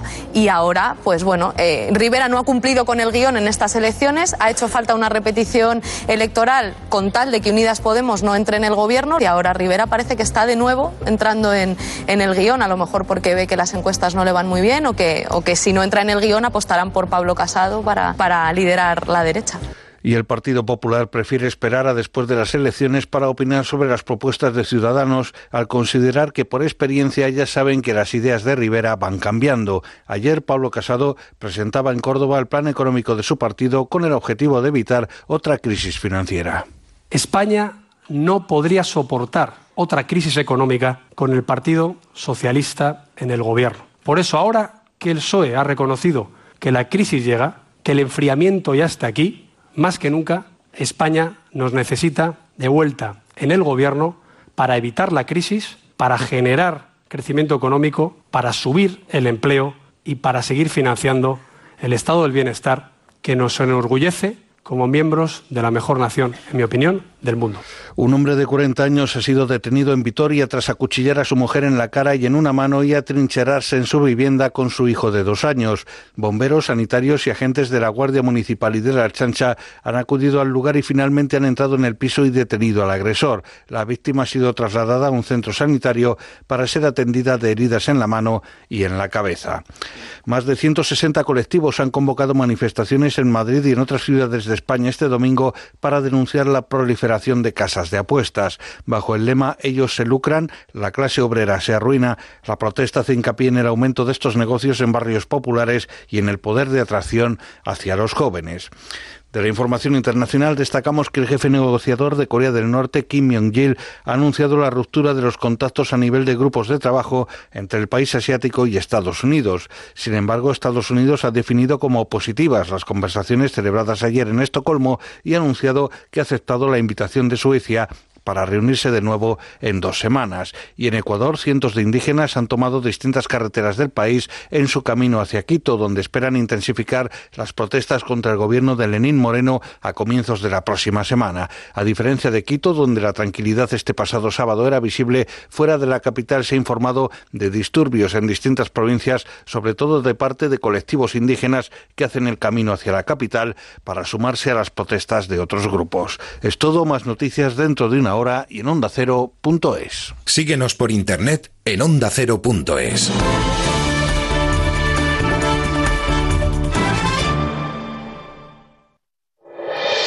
Este domingo en Radio Estadio. A las 2 de la tarde en la web, en la app y en el 954 de la Onda Media de Madrid, Celta Athletic de Bilbao. Y a partir de las 3 en todas las emisoras de Onda Cero, Valladolid Atlético de Madrid, Real Sociedad Getafe, Barcelona Sevilla y atención especial al Zaragoza Cádiz y al resto de encuentros de Segunda División. Este domingo, todo el deporte en Radio Estadio, con Antonio Esteba y Javier Ruiz Taboada. Te mereces esta radio. Onda Cero, tu radio.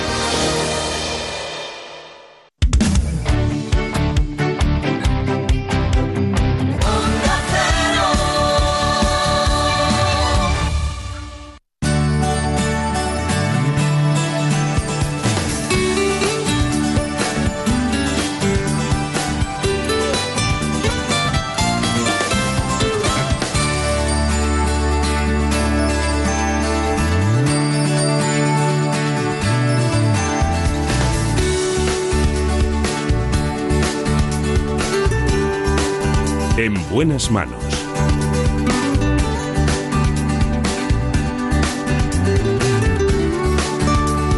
El programa de salud de Onda Cero. Dirige y presenta el doctor Bartolomé Beltrán.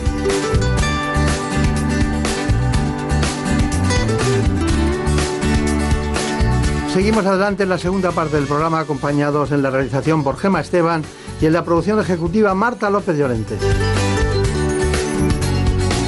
Vamos a adentrarnos en un tema dermatológico de gran profundidad también en todos los órganos y aparatos. Me refiero al caso de la psoriasis. Lo vamos a hacer con el doctor Pablo de la Cueva, que es dermatólogo del Hospital Infanta Leonor de Madrid. Más de un millón de personas padecen psoriasis. Una enfermedad que tiene un gran impacto no solo en la piel, sino en la autoestima.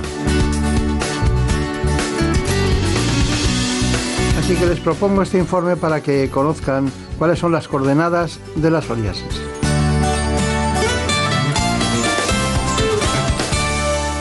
Reconocida como enfermedad crónica por la Organización Mundial de la Salud, la psoriasis es una patología inflamatoria autoinmune de la piel. En España afecta a más de un millón de personas y suele aparecer entre los 15 y los 35 años, aunque también afecta a niños y a personas mayores. Su manifestación más habitual es la aparición de lesiones cutáneas cubiertas de escamas y provocar picor.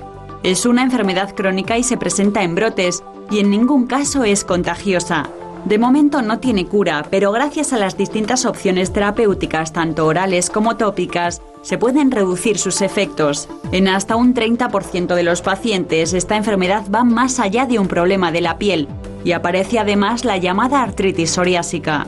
Esta patología se caracteriza por una inflamación crónica de las articulaciones, provocando hinchazón y dolor.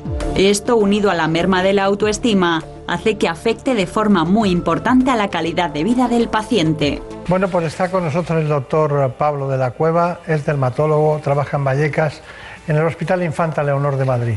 Bueno, un sitio de referencia para muchas patologías en aquella zona, en aquel distrito, pero en este caso eh, hemos echado mano de él para hablar de la psoriasis.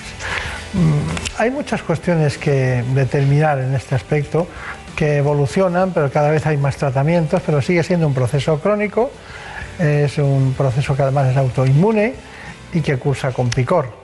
Son cuestiones que vamos a debatir a lo largo del espacio, doctor de la Cueva. Se me ocurre con eh, su apellido de la Cueva, Pablo de la Cueva es un apellido que igual tuvo en algún momento un Beltrán delante, ¿no? Sí, sí, hace muchos, muchos años sí que es verdad que han pasado tantos desde Beltrán de la Cueva que realmente mm, cuando lo lees en los libros de historia dices Beltrán de la Cueva, pero realmente mis abuelos, tíos, etcétera, no, es un tema habitual de hablar de Beltrán de la Cueva. Sobre todo que no está usted aquí por eso, sino por el conocimiento. ¿eh?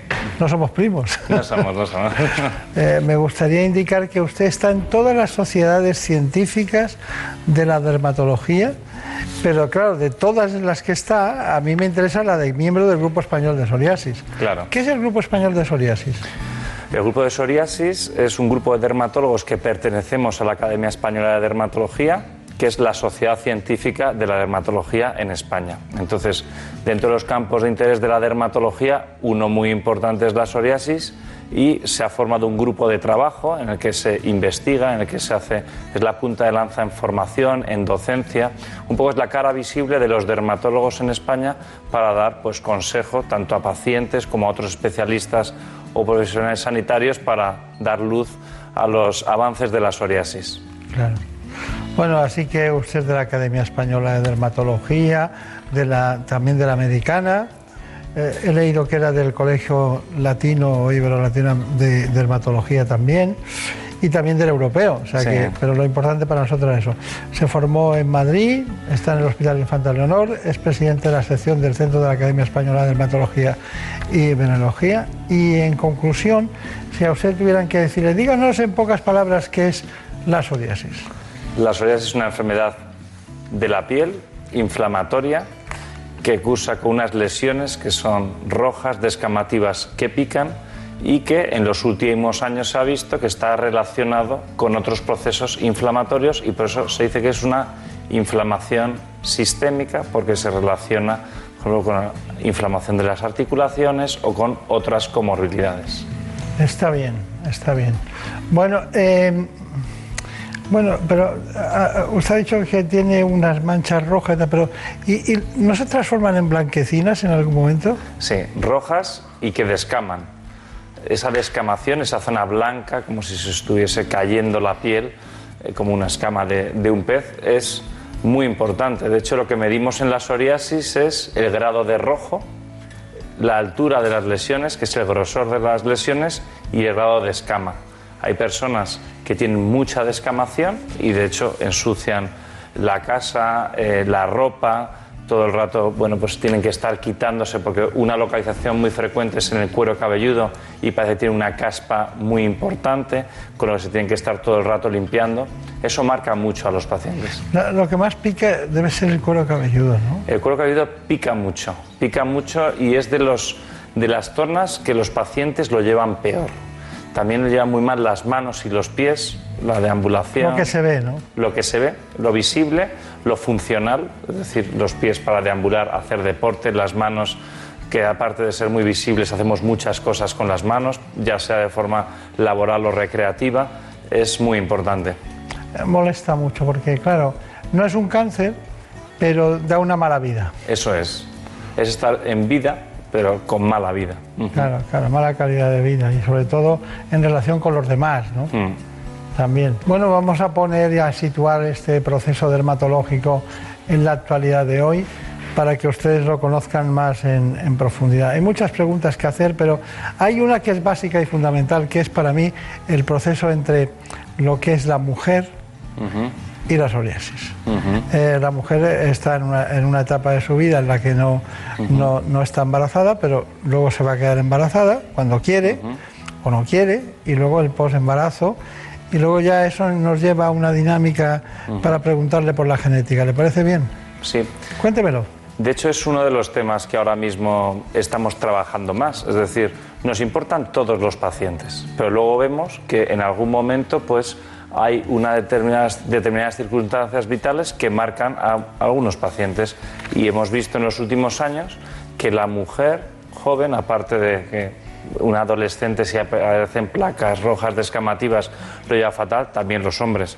Pero la mujer un poco más se ha visto, pero también que su programación vital, es decir, si voy a tener hijos, eh, si encima tienes una psoriasis grave, eh, qué va a pasar en el embarazo. Entonces, los dermatólogos sensibilizados con la situación tenemos pues, las herramientas para, primero, tranquilizar a la paciente, porque realmente sí que hay un esquema en el que puedes hacer tratamientos, podemos, de hecho, en el embarazo la mitad de las pacientes mejoran.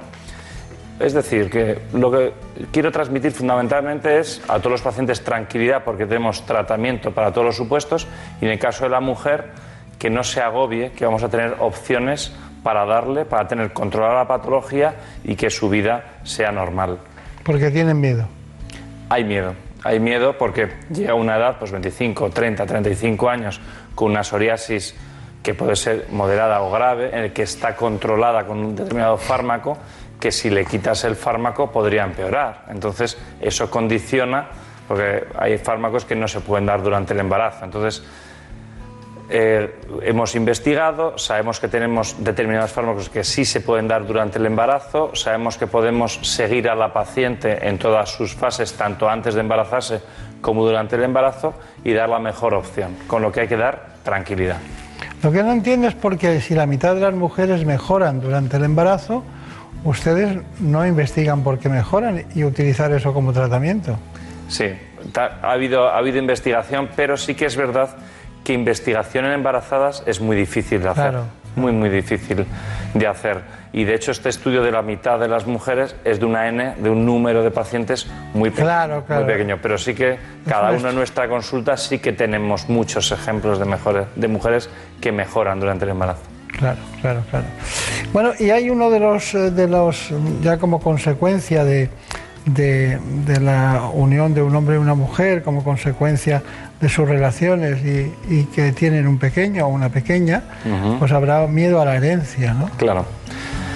Entonces, la psoriasis es una enfermedad genética, es decir, que está escrito en nuestros genes, en nuestro código genético, tener más probabilidad de tenerla o no, pero no es hereditaria como tal. Es decir, si tengo padres con psoriasis, voy a tener yo psoriasis. Hay más probabilidad que la población general, pero aún así hay que decir a los pacientes eso, que no por tener psoriasis sus hijos van a tener psoriasis, que de todas formas, eso, que si tienen cualquier lesión consulten y que, bueno, que tienen marcado, marcado genético, pero que estén tranquilos también.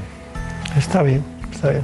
Bueno, cualquier, si ahora mismo dejáramos el programa, fíjense lo que nos queda todavía, habríamos centrado bastante menos el tratamiento y el diagnóstico que es de visu, ¿no? Porque ustedes ven una psoriasis por WhatsApp y saben que lo es, ¿no? Sí, que una de las condenas que tenemos los dermatólogos es el WhatsApp.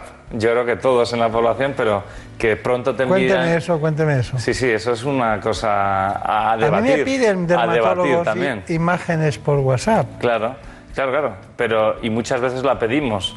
A mí también hace que estés más unido muchas veces a tu familia, a tus amigos, porque te mandan, pero muchas veces es difícil. Muchas veces es difícil con una foto hacer el diagnóstico, pero sí que puedes aproximarlo. Has comentado la psoriasis, la psoriasis sí que clínicamente se ve muy bien y en las fotografías habitualmente se reconoce bien. De hecho, los exámenes que teníamos en la Facultad de Medicina muchas veces eran casos clínicos con una iconografía, con una fotografía.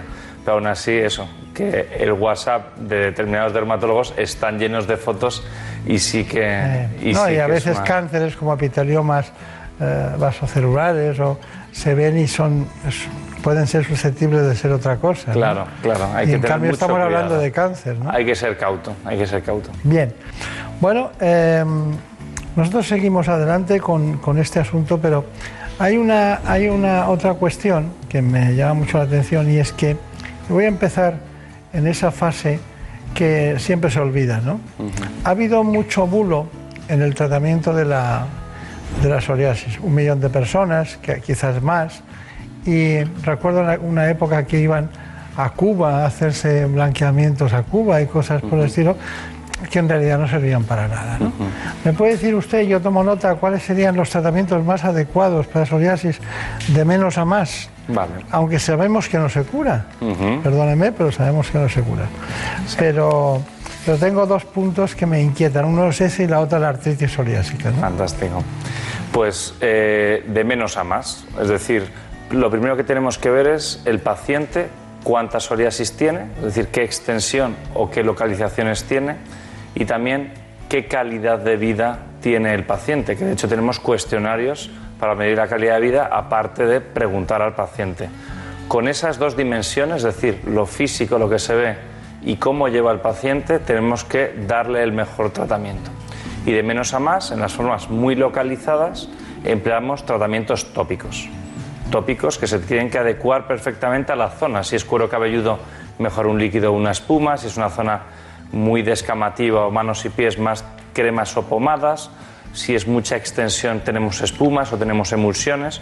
Sería el tratamiento tópico. Fundamentalmente, los principios activos más conocidos son los corticoides y la vitamina D o combinación de los, de los dos. Siempre explicando muy bien al paciente cómo se lo tiene que dar para que sea totalmente seguro. Si tenemos más extensión, una opción es la fototerapia, son los rayos ultravioleta que se dan en centros sanitarios habitualmente y es una emisión de rayo ultravioleta que es justo antiinflamatoria. Quita la inflamación de la psoriasis y por tanto blanquea las lesiones. Y ya el siguiente paso, en formas moderadas y graves, como ha indicado el vídeo, en lo que ya hay mucha extensión o que no ha sido eficaz el tratamiento tópico y el paciente tiene mucha repercusión de su calidad de vida, comentas con él la opción de tratamiento sistémico, que ya pueden ser pastillas o inyecciones, habitualmente o el sistémico clásico o los biológicos que tenemos desde hace 15 años aproximadamente. Ese sería el esquema general y luego lo del término individualizar. Cada paciente es un mundo y realmente nos tenemos que adaptar. Decíamos antes que es crónica, que siempre lo van a tener, pero hay algún porcentaje de pacientes que tienen psoriasis que se llama eruptiva, que incluso pueden tener brotes, pero después blanquear ellos solos en unos meses. Es decir, que cuando tenemos el primer diagnóstico de psoriasis y han pasado solo unos meses, también hay que comentarle esta posibilidad de que hay un porcentaje que podría estar durante muchos años sin lesiones. Muchas veces nos viene a consulta ya después de años y años. Es muy improbable que se le quite. Pero esos primeros diagnósticos de psoriasis eruptivo podríamos indicarle que hay un pequeño porcentaje que remitiría solo Bueno, eh, nosotros hemos preparado, a pesar de todo, para incidir una información sobre artritis psoriásica. La psoriasis es una enfermedad inflamatoria autoinmune y crónica de la piel, pero que puede desencadenar otros problemas de salud. Gran parte de los pacientes sufren además una inflamación de las articulaciones, la llamada artritis psoriásica. Otros síntomas son dolor, hinchazón y dificultad de movimiento. Aunque se desconoce su causa, se cree que es la consecuencia de una suma de factores genéticos, inmunológicos y ambientales. De hecho, un 40% de los pacientes tienen familiares cercanos afectados. El tratamiento de la artritis psoriásica varía en función de cada paciente, dependiendo de la intensidad de las articulaciones inflamadas y de la gravedad de las lesiones cutáneas. Y aunque para aliviar las articulaciones se requiere reposo, en esta patología es necesario practicar ejercicio físico diario para evitar la atrofia. Bueno, esta es la aportación de Elena Fernández Puyol a este tema, Eh, pero también tenemos otra cuestión que queremos tratar y es el que muchos pacientes necesitan algún que otro consejo complementario, ¿no? Mantener un estilo de vida saludable es fundamental para combatir la psoriasis y la artritis psoriásica. Estas patologías producen dolor y, en el caso de la artritis, inflamación en la zona afectada. Y para que mejoren los síntomas, es recomendable evitar hábitos perjudiciales. El estrés, el sobrepeso, el colesterol elevado, una piel poco hidratada y el consumo de tabaco y alcohol son los grandes enemigos de estas enfermedades. Además, mantener una alimentación poco equilibrada puede ser un factor desencadenante, de ahí que los expertos recomienden llevar una dieta saludable, combinada con ejercicio físico moderado y un régimen en casos de sobrepeso, sin olvidarnos de la ingesta abundante de agua para mejorar la hidratación corporal y eliminar toxinas. El agua de mar, el sol y la arena favorecen al organismo de estos pacientes, por lo que acudir a la playa es una buena manera de aliviar los síntomas y de aportar bienestar. Bueno, acudir a la playa siempre está bien, ¿no? siempre está bien. De todas formas, eh, una cuestión. Usted, hemos hablado de biológicos, de tratamientos biológicos, ha usted hablado de, de, diríamos, de pastillas, ha dicho, bueno, cápsulas, pastillas, tal, pero luego ha dicho eh, tratamientos con inyectables. De los, de los biológicos no ha dicho nada. Eh, porque bueno, es meterse en un territorio en el que la elección del biológico eh, lleva compromisos profesionales en todos los sentidos o experiencias clínicas también pueden ser. ¿Por qué no ha hablado de los biológicos?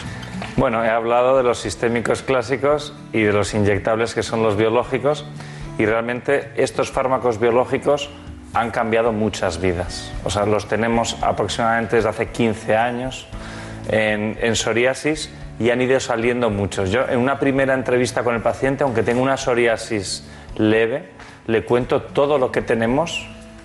Me gusta mucho esa entrevista primera para todas las dudas que tiene, que te las presente.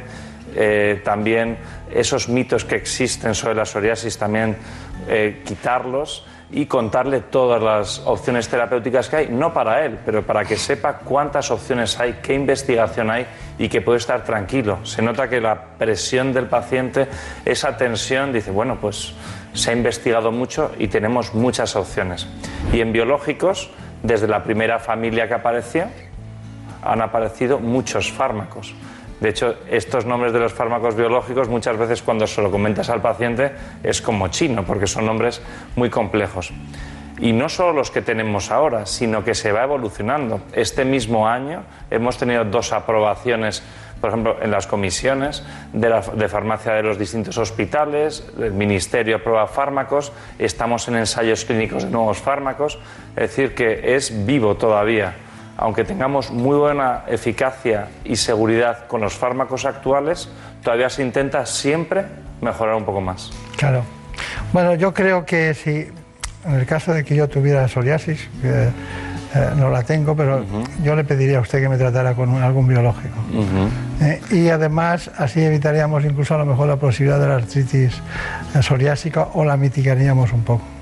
Sí, hombre, más o menos solemos a cada tipo de psoriasis, como he dicho, dar la mejor opción, pero desde luego estamos en un sistema en el que cuando el paciente tiene una determinada gravedad y una determinada afectación de su vida laboral, social, sexual, está claro que tenemos opción terapéutica que es buenísima y que la- se la tenemos que ofrecer. Pues ya está, ya está. Ha sido un placer. ¿Alguna conclusión así especial? ¿Alguna, ¿Algún axioma, alguna frase, algo que quiera indicarnos? Pues yo creo que ahora mismo lo que más apetece siempre es que el paciente con psoriasis que, haya, que hace muchos años que no ha ido a un dermatólogo, que acuda porque realmente todo esto ha de informarse. Y luego también que todos los colegas, no solo dermatólogos, sino primaria, enfermería, psicología, etcétera, transmitan esta información que es tan valiosa. Y luego piensen todos ustedes que el 80% de los casos de psoriasis es de ese tipo más leve. Y por tanto, eh, si están en esa fase, hay que procurar eh, que eso se frene en algún momento gracias a muchas cuestiones que se retroalimentan, porque la comorbilidad de la patología también es muy posible que ayude a que se mantenga.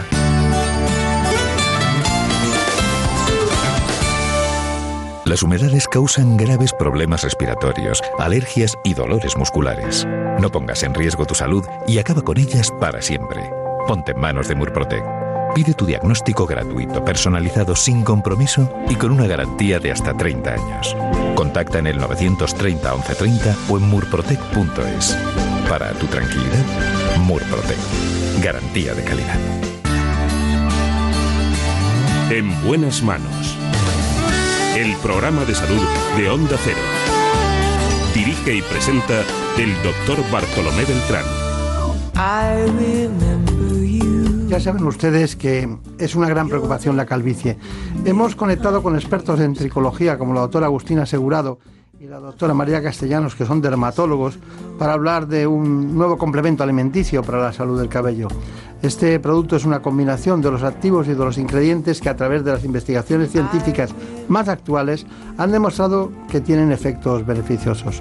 Bueno, vamos a ver, nos lo cuentan ellas. Nos planteamos el, crear un complemento alimenticio para, bueno, pues para seguir un poco y completar esa línea, de forma que nos unimos a un equipo de doctores médicos que han hecho una evaluación científica médico muy rigurosa en donde bueno, pues se evalúan y concretan todos los beneficios que tienen cada uno de los componentes que contiene el, producto y bueno, a partir de eso pues hemos desarrollado un producto que realmente bueno, pues es muy diferenciador, también es un producto con un componente importante de, de materias eh, naturales y orgánicas. Y después de oír a Coral Márquez, eh, quiero recordarles los beneficios y la mejora en la calidad del pelo que previene la caída y promueve el crecimiento y la salud de esta parte del cuerpo tan importante para la imagen propia y sobre todo para la autoestima. Por su parte, la doctora Agustina Asegurado, dermatóloga del Hospital del Sureste de Madrid de Arganda, ha indicado que el cuidado del cabello cada vez es más importante y por eso hay que cuidarlo. El cuidado capilar cada vez va siendo más importante. El pelo, igual que la piel, envejece. A partir de los 25 años nuestro pelo empieza a caerse, empieza a ser más fino y por lo tanto, igual que cuidamos la piel y tenemos productos específicos para la piel, que lo agredan poco, que tengan poco jabón, que sean un poco pensados para mantener la integridad de nuestra piel, lo tenemos que hacer así con el cabello. Afortunadamente cada vez hay más conciencia y las casas comerciales nos ayudan a encontrar productos que respeten la salud capilar tanto tópicamente como puede ser un champú como a través de complementos nutricionales. En definitiva, se trata de un complemento alimenticio que previene la caída, la mejora de la calidad del cabello y promueve el crecimiento y la salud capilar. Es un anti-age hair boost, como dicen los expertos.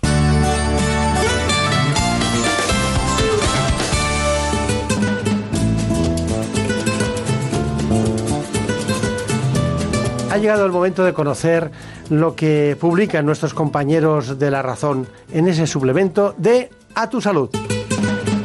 Saludos desde La Razón. Esta semana en A Tu Salud contamos por qué la nueva retirada de fármacos con el principio activo de la ranitidina y cómo una impureza en su excipiente denominada nitrosamina está considerada una sustancia cancerígena. Entrevistamos a Pilar Nos, responsable del área de enfermedades digestivos del Hospital Universitario de Valencia, que nos cuenta su trayectoria y cómo se abordan este tipo de enfermedades.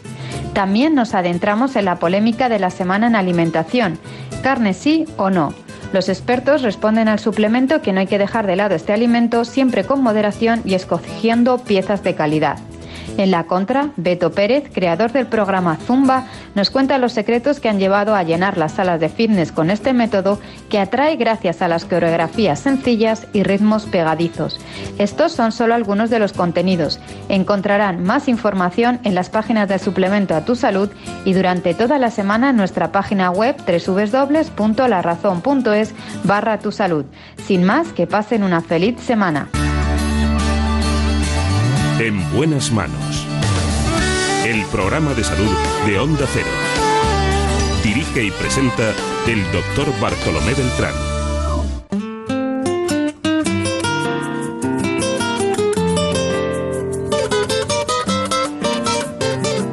En buenas manos.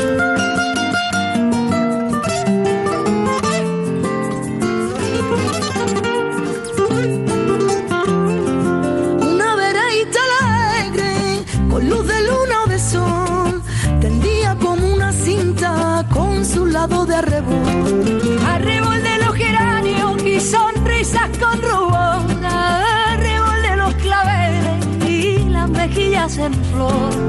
Perfumada de magnolia, rociada de mañanita. La Hay que espabilar porque ya sabemos lo que les gusta. Los ojos, la luna. Ahí estamos. y la ventana se agita. Les recuerdo que vamos a tratar uno de los asuntos más importantes de nuestro tiempo, el cáncer de pulmón. Fina estampa. Lo vamos a hacer con un especialista en oncología, es jefe del servicio del Hospital Puerta de Hierro de Madrid. Se trata del doctor Mariano Provencio. No sonriera, más hermoso ni más luciera. Caballero, y en tu andar andar reluce placer al andar andar.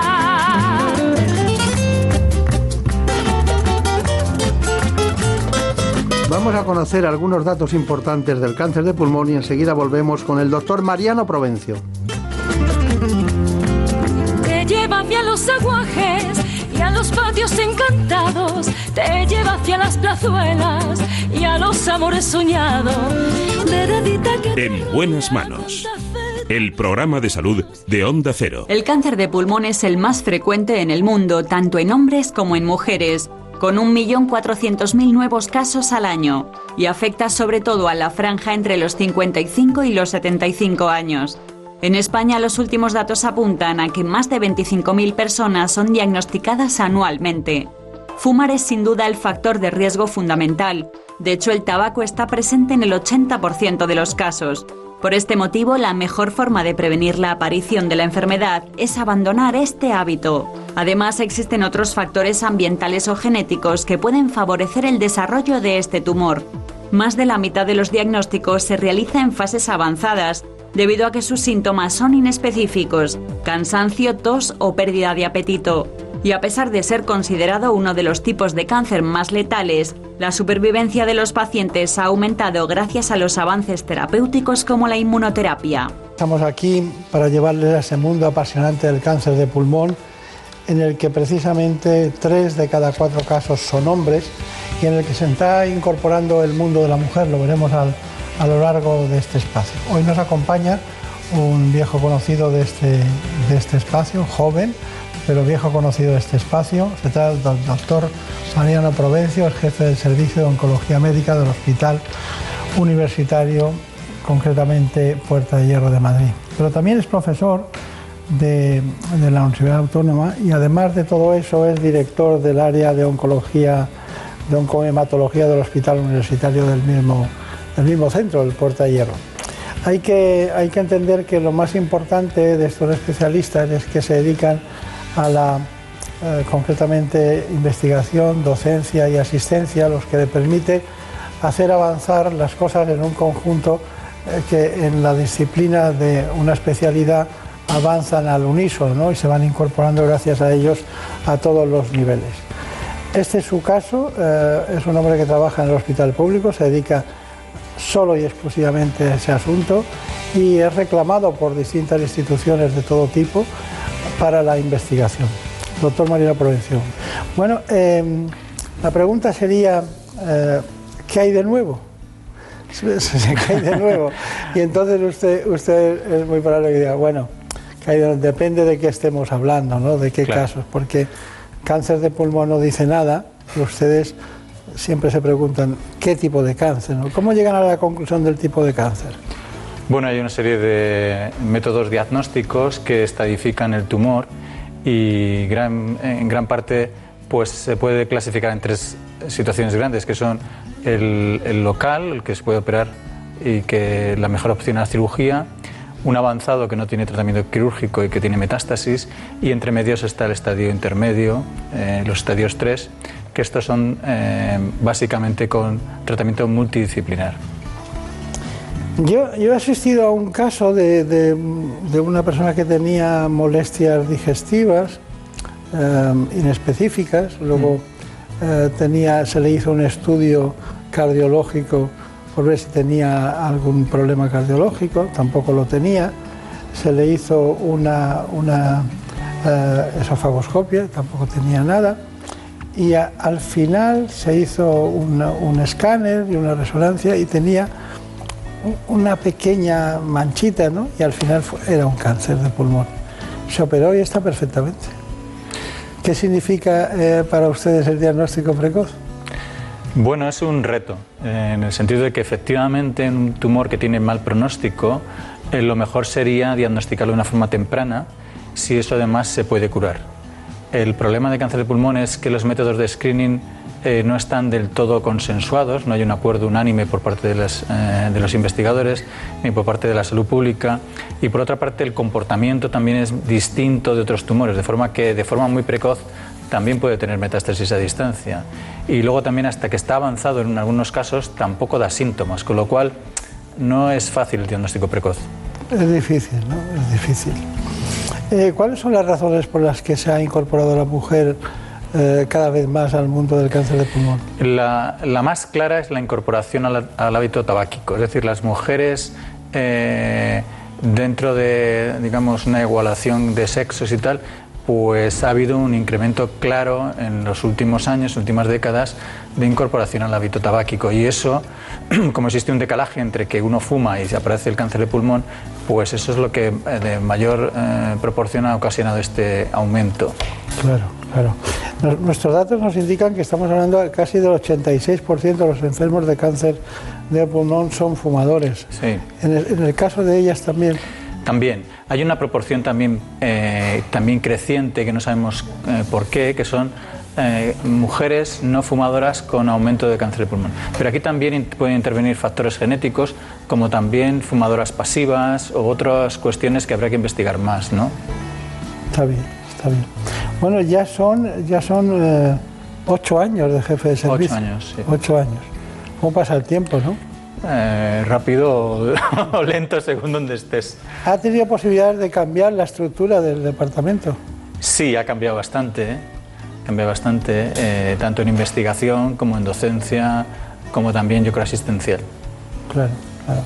Sí, porque estos departamentos han pasado de, de ser estáticos a ser transversales y muy dinámicos, ¿no? En sentido. Sí, era mi intención, el eh, lanzar el departamento de una forma distinta. Se había hecho bien hasta entonces, o sea que tampoco eh, me parece que sea criticable, yo me, me formé allí, pero creo que era momento de cambiar cosas. Claro. ¿Y sigue siendo director científico del Instituto Sí. de Investigación? Sí. Eso debe ser muy complicado, ¿no? Bueno, eh, como hemos comentado antes, solo me dedico a la pública, de forma que mi tiempo se dedica solo a, a cuestiones públicas. Claro, claro, claro. De todos, de todas eh, las cuestiones que, que he visto, ha sido Premio Nacional de Medicina Cultura Viva, eh, premios de Innova en 2013, eh, eh, bueno, el premio Albert Llobel, también de, a la personalidad con trayectoria más destacada en el ámbito de, de la oncología. Pero me ha sorprendido lo del área de la oncohematología. Hmm. ¿Por qué? El área de oncomatología en el instituto. Sí, porque Bueno, es, eh, los institutos de investigación son eh, toda la parte investigacional que deben desarrollar instituciones sanitarias.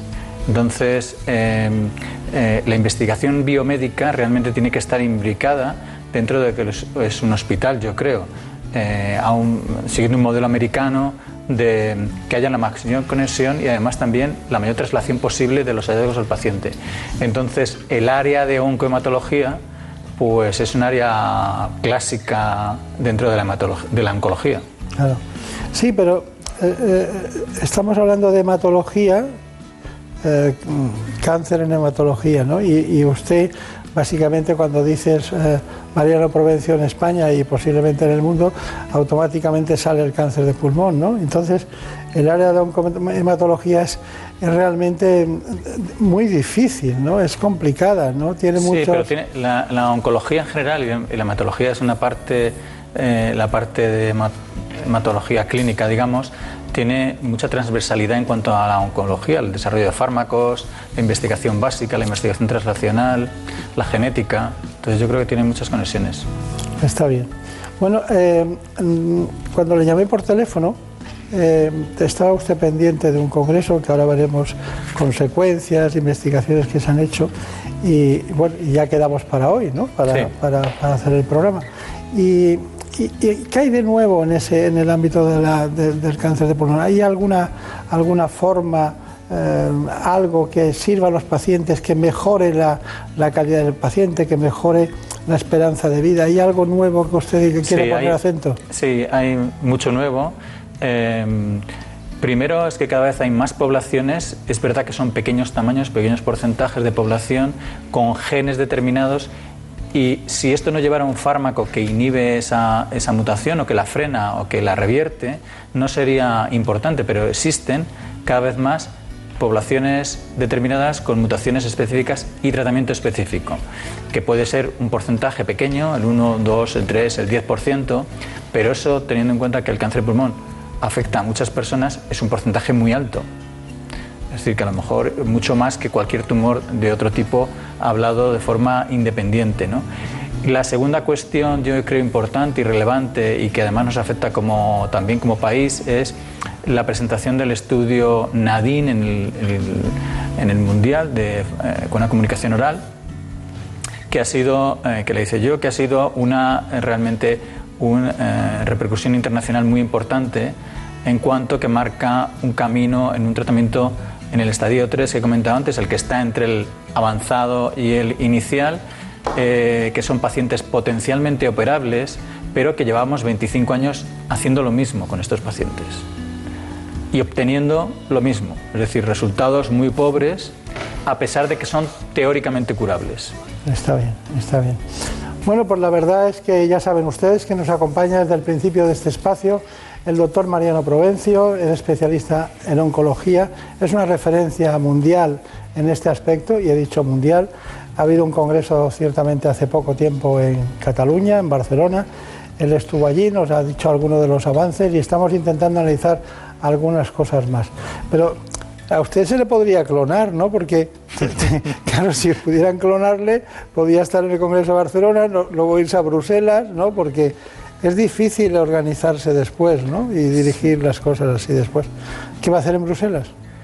Pues eh, voy a una reunión de la Comisión Europea porque nos han dado un, un proyecto del Horizonte 2020 y yo soy el coordinador europeo del proyecto.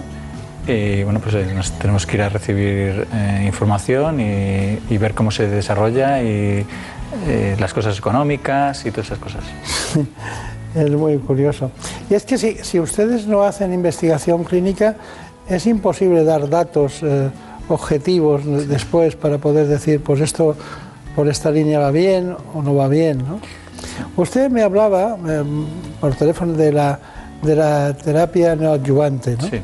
Y claro, nos recordamos que cuando había que operar un, un cáncer de mama, dice, bueno, antes de, de entrar con el bisturí, entiéndame la expresión, se quemaba el entorno con, con radio o con quimio y entonces era más fácil acceder al tumor en sí, ¿no?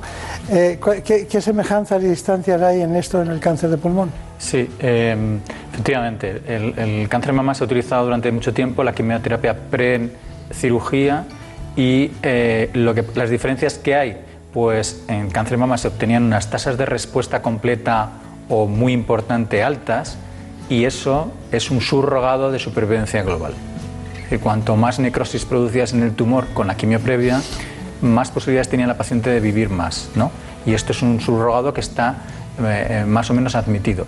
Y siempre que, se, que no se puede hacer cirugía de entrada, pues es una opción eh, válida y además eso, como digo, tiene un subrogado de supervivencia. En el cáncer de pulmón la diferencia es, nosotros con la quimioterapia tradicional, pues obteníamos eh, unas tasas de respuesta patológica completa, es decir, del 100% en torno al 4%. Entonces, eh, bueno, es lo que hemos estado haciendo durante tiempo, pero realmente repercutíamos poco sobre la supervivencia, porque el subrogado que teníamos de supervivencia global, que es la necrosis, es un porcentaje pequeño. Es verdad que mejor que nada.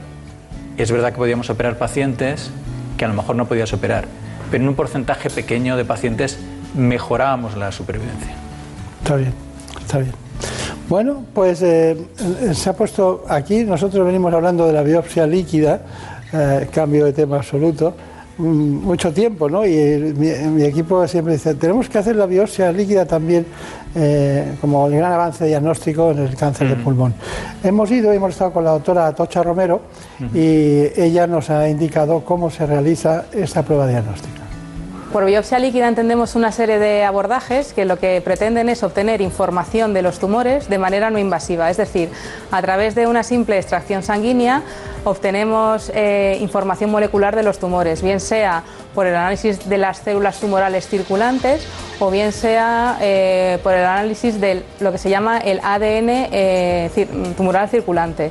Pues lo que hacemos es centrifugar eh, esta sangre de manera que separamos lo que es la fracción líquida de la sangre, que se llama plasma, de, la fracción celular que, que se queda abajo por sedimentación al, al centrifugar.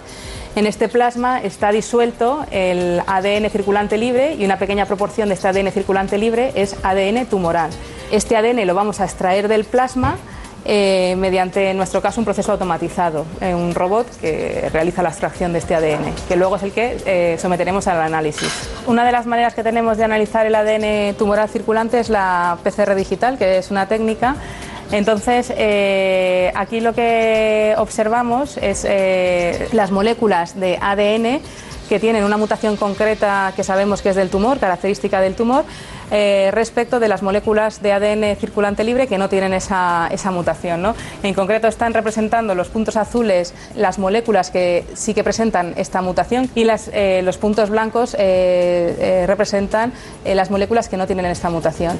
El ADN se, se esparce en una superficie que está compartimentalizada en compartimentos independientes, de manera que en cada compartimento caen una o ninguna molécula. Estas moléculas nosotros aprovechamos una capacidad del ADN que es de amplificarse, es decir, a partir de una molécula eh, producir eh, un gran número de moléculas, de manera que nosotros podemos visualizar que ahí hay ADN. Y esta amplificación la hacemos de manera que las moléculas que se generan tienen una, cierta fluorescencia, que es una fluorescencia distinta si el ADN tiene la mutación de si no la tiene. Y de esta manera podemos ver eh, distinguir lo que es el ADN mutado del ADN que no tiene esa mutación. De manera que la biopsia líquida no solamente sirve para identificar qué pacientes se pueden beneficiar de una terapia o de otra o eh, diagnosticar un tipo de tumor, sino que podemos monitorizar a lo largo del tiempo. Es una herramienta también para monitorizar a lo largo del tiempo el paciente porque la cantidad de ADN tumoral circulante libre sabemos que eh, es útil y se correlaciona bien con la, con la masa tumoral.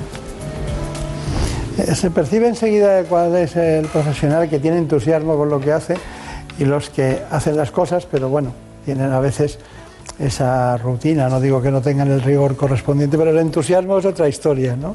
Se veía a la doctora que está entusias- es muy entusiasmada Sí, con lo sí, que hace, ¿no? Y está encantada de, de- de haber descubierto este camino en su, en su trayecto profesional. Bueno, estuvimos en Barcelona, ¿eh? estuvimos en Barcelona y seguimos el Congreso Mundial, porque no puedo ir porque voy a un Congreso Mundial en Barcelona, entonces dijimos, bueno, hay que ir allí. Bueno, y entonces, bueno, con- vamos a compartir con especialistas los últimos conocimientos. Barcelona acogió el Congreso Mundial de Cáncer de Pulmón, una de las citas de referencia en la oncología que contó con más de 7.600 participantes y que tiene un carácter multidisciplinar. El Congreso Mundial de Cáncer de Pulmón es uno de los hitos fundamentales en el cáncer de pulmón eh, en el mundo, claro. O sea que aquí nos reunimos gente de todos los países, se presentan las últimas novedades. Siempre es muy interesante venir aquí. Algunos de los temas destacados durante el evento fueron el aumento del cáncer de pulmón en mujeres y la presencia de tabaco en el diagnóstico del 86% de los casos. realmente está muy asociado con el hábito tabáquico y por lo tanto, bueno, insistir otra vez, ¿no? Realmente es una epidemia en fumadores, por lo tanto la prevención es fundamental. Como novedades en el diagnóstico se presentó un análisis de sangre capaz de detectar el cáncer de pulmón hasta cuatro años antes que mediante las técnicas habituales. El problema del cáncer de pulmón es que tiene una fase preclínica, quiere decir que antes de que aparezca y de la cara ya está en el cuerpo. Y si podemos detectarlo en esa fase preclínica, lógicamente podremos salvar más vidas. Los nuevos tratamientos dirigidos ligados a las alteraciones genómicas, el avance de la inmunoterapia y sus combinaciones y la medicina de precisión fueron también los grandes protagonistas de esta importante reunión.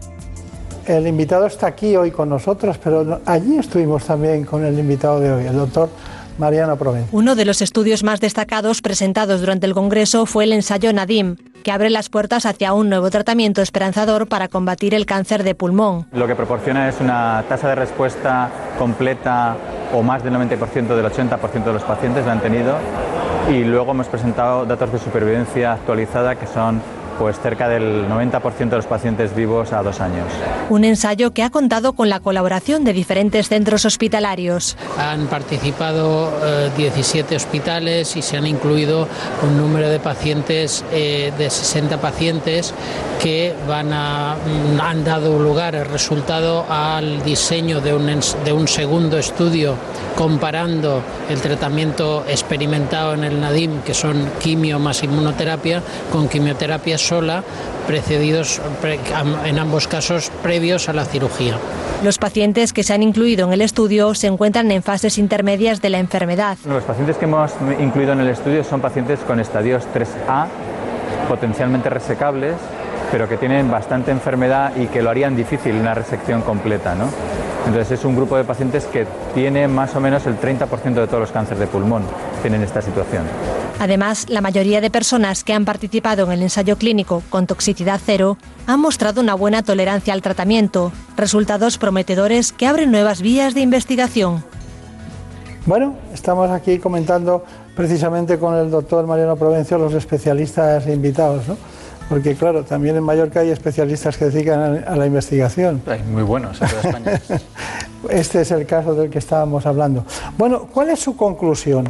Eh, me gustaría que no pasáramos por alto eh, lo que la terapia neoadyuvante en el sentido de, de ese complemento que propicia una mejor solución a- al armamento quirúrgico o a la solución del problema.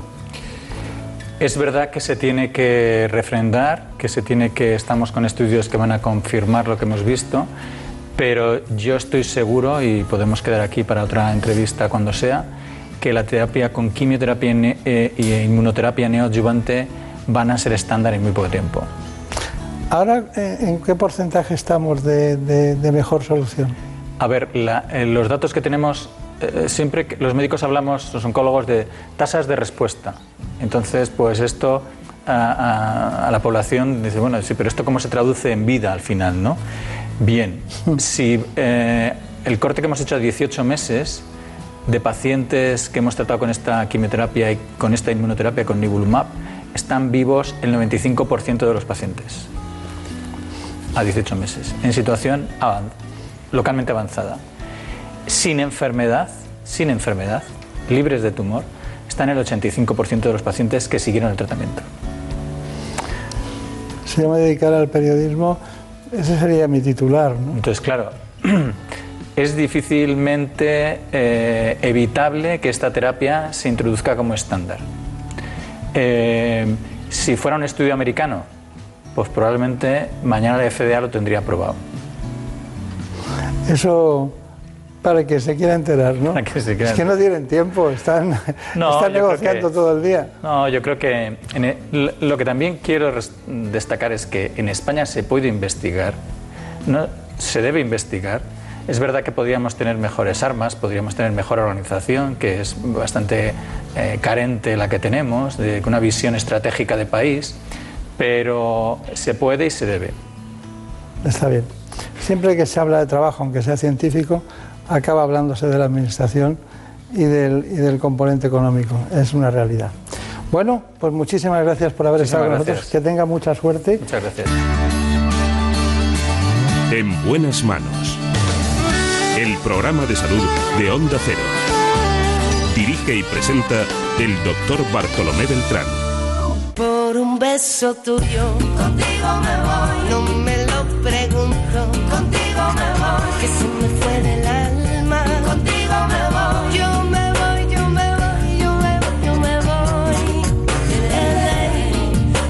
lo saben, en un rato les espero en la sexta, en el programa ¿Qué me pasa, doctor?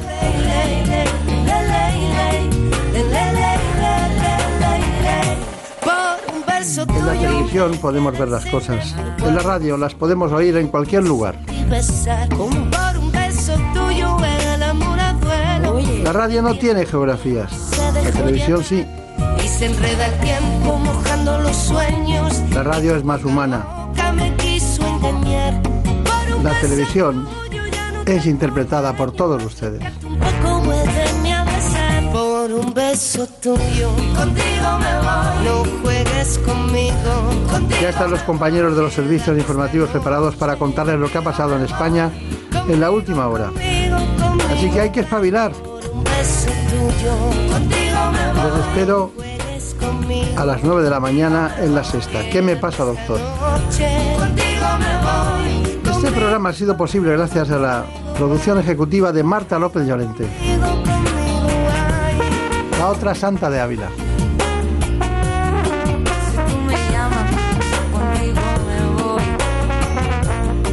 Y como no, hemos tenido el privilegio de tener el espacio con una de las grandes realizadoras de la casa, Gemma Esteban,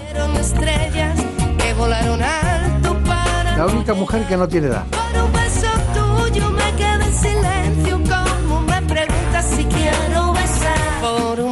Beso tuyo. Volveremos, seguiremos como siempre hablando de salud. Por un beso tuyo. Contigo me voy. No me lo pregunto. Contigo me voy. Que se me fue del alma.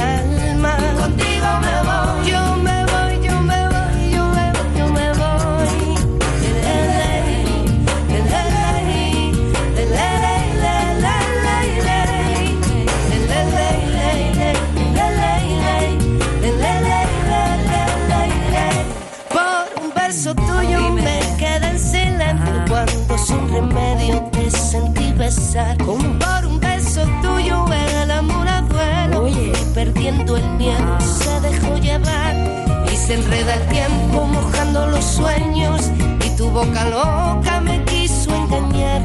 Por un beso tuyo ya no tengo dueño, acércate un poco, vuélveme a besar. Por un beso tuyo, contigo me voy, no juegues conmigo, contigo me voy, quédate esta noche, contigo me voy.